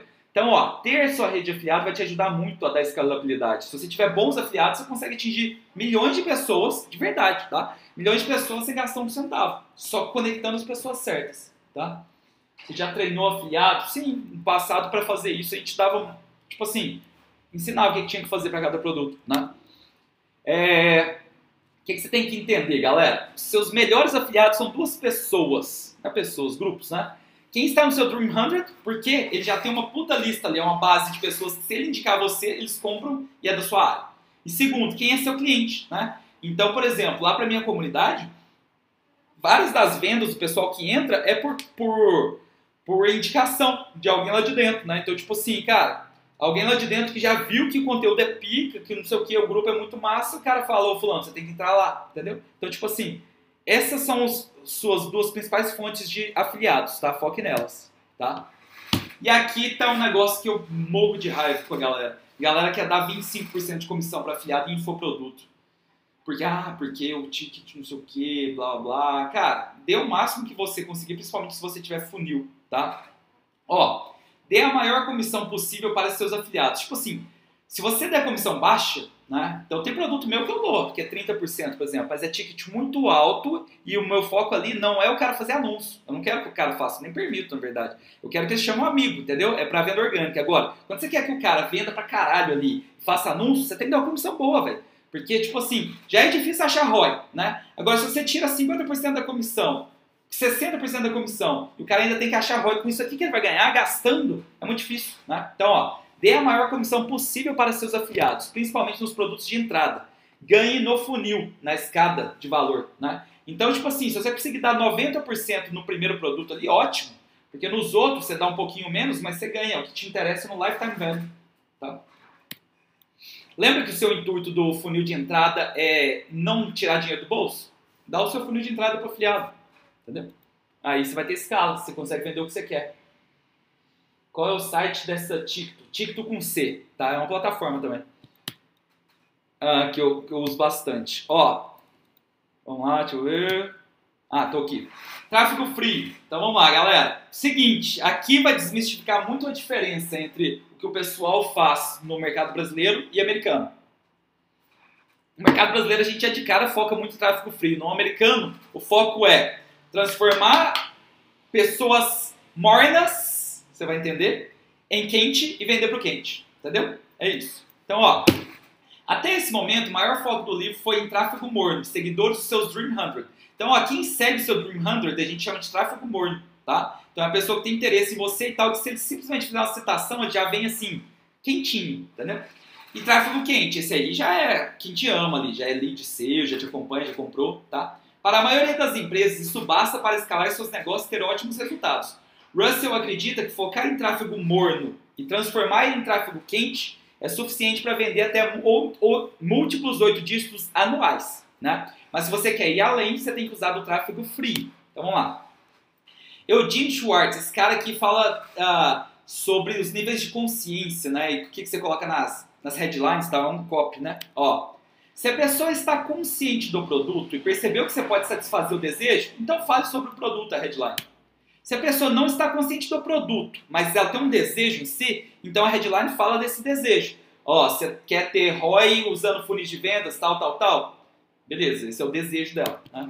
Se ela não está consciente do que procura, mas tem um problema, né? então tem alguma coisa que não está boa, né? sua headline começa com um problema e bate numa uma necessidade bem específica dele, uma dor, tá? Então, ó, o que, que você tem que entender? Sempre que você estiver lidando com tráfego frio, a conversa é diferente. Então eu não posso simplesmente, o Russell cita, acho que vai até aparecer aqui daqui a pouco, né? Só responder aqui, ó. A porcentagem de comissão para o afiliado do upsell ou mesmo do produto principal, você pode colocar, tá? Eu sempre coloco, diferentes. Para mim, o ideal é você colocar uma comissão muito alta na entrada e depois ir diminuindo, tá? Porque aí o cara já empolga ali com as compras iniciais e o que me interessa é o funil como um todo, tá? É, o Russell até cita um exemplo do tipo assim, se eu viro para uma galera nada a ver e falo assim, ô, oh, deixa eu melhorar o funil de vendas de vocês, porque aí você vai focar no lifetime value e focando no lifetime value você vai ter ROI maior. Pessoa, tipo, quê? O que você está falando? Agora se eu falar assim, ô, oh, deixa eu te falar, eu sou um dos maiores especialistas do mundo em fazer em criar sites que vendam automático. Você quer entender um pouquinho mais?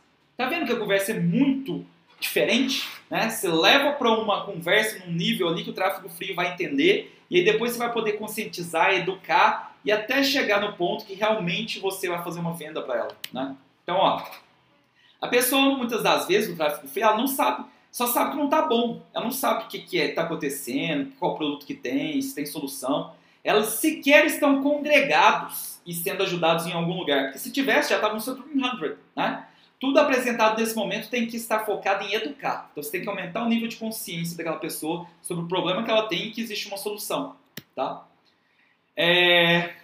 Ah, é, eu acabei de citar, né? Falar sobre funis com palavras técnicas ou falar ganhar dinheiro online, entendeu? É... Galera, como normalmente os produtos que a gente cria são dores que a gente já teve no passado, o que, que eu te indico? Tente lembrar como que você se sentia naquela época e tente lembrar frases que passavam pela sua cabeça, frustrações que passavam. Porque aí você era um tráfego frio na época. Você, lembrando disso, você vai conseguir usar melhor e aplicar melhor a sua comunicação com esse, esse público frio seu, entendeu? Então, ó, quanto mais quente o público, menor precisa ser a ponte de preparação para a conversão. Tráfego frio tem que esquentar, ver as crenças limitantes que ela tem, e aí você vê, criar uma história de epifania para quebrar essa crença e colocar uma nova verdade ali, né? E enfim você levar para conversão. Só para você entender, do meu grupo lá, que eu vendo por 5K e tal, eu não tenho até hoje uma página de vendas e não fiz um anúncio para vender, né? Então, quando eu lanço, eu abro por 15 minutos e coloco o link do checkout. Por quê? É um público muito quente, entendeu? Então, esse não seria um público frio que eu venderia um produto de 5K assim, né? Último segredo.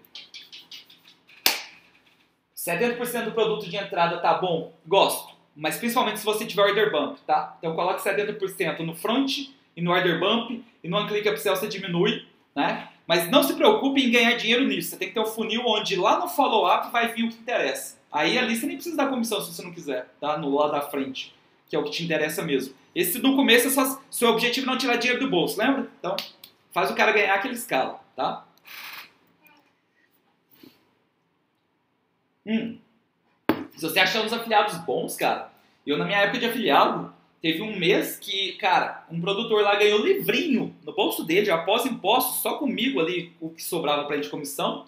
Tipo assim, 130 mil. Tipo assim, então, tipo, se você achar uns bons afiliados, velho, nossa senhora, o cara fica feito. Então, tipo, a vida de você dar uma boa comissão para afiliado é boa, desde que você tenha um funil.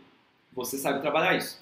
Agora vamos lá, galera. Eu vou citar outros growth hackings, né? Que empresas usaram, por exemplo, Dropbox usou e tal.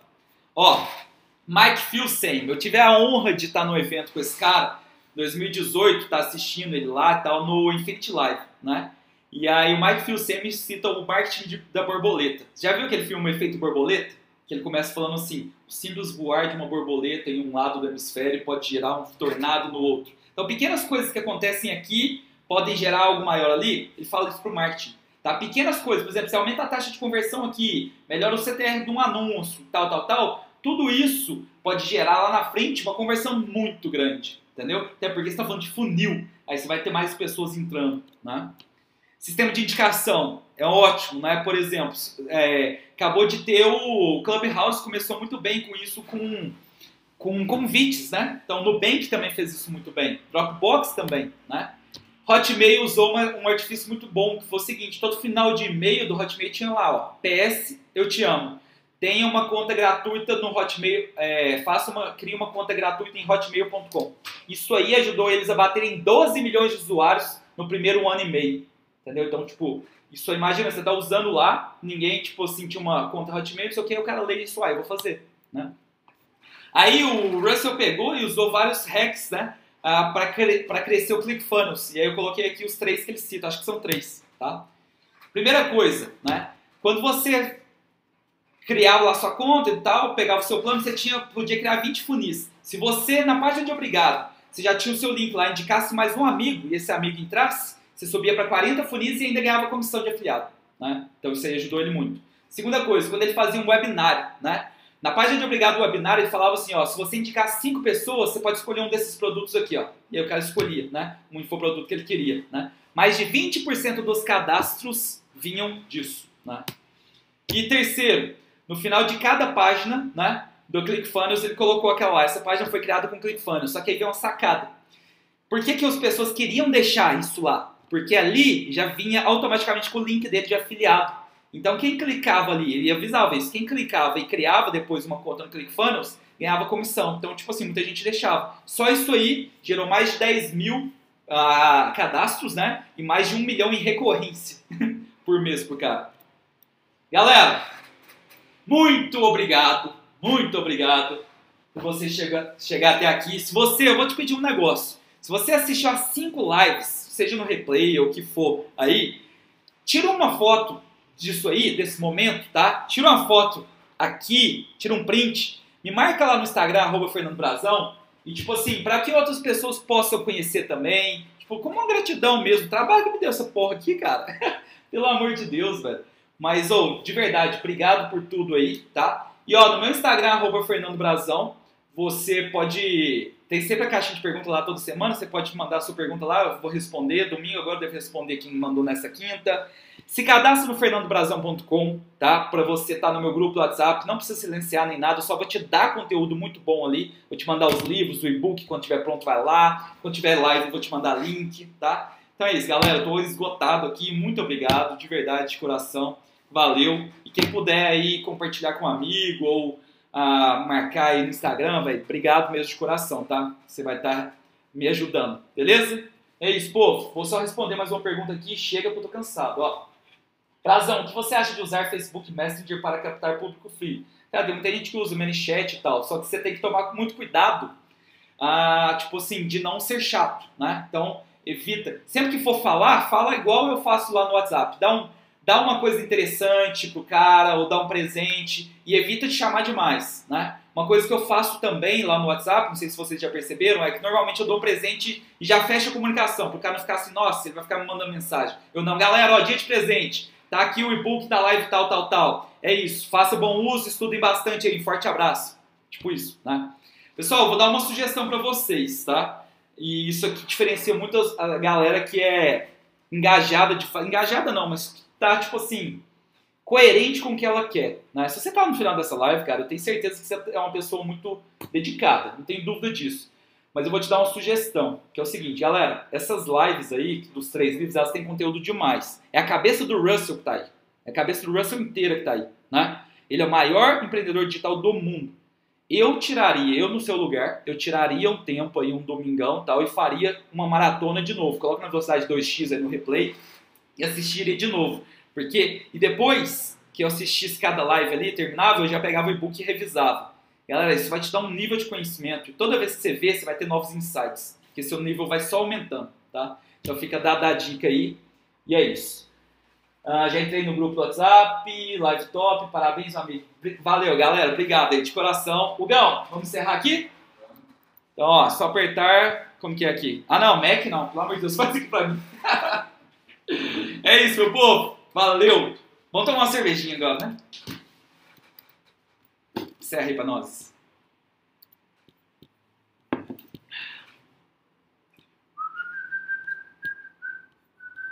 Não é da OBS, não?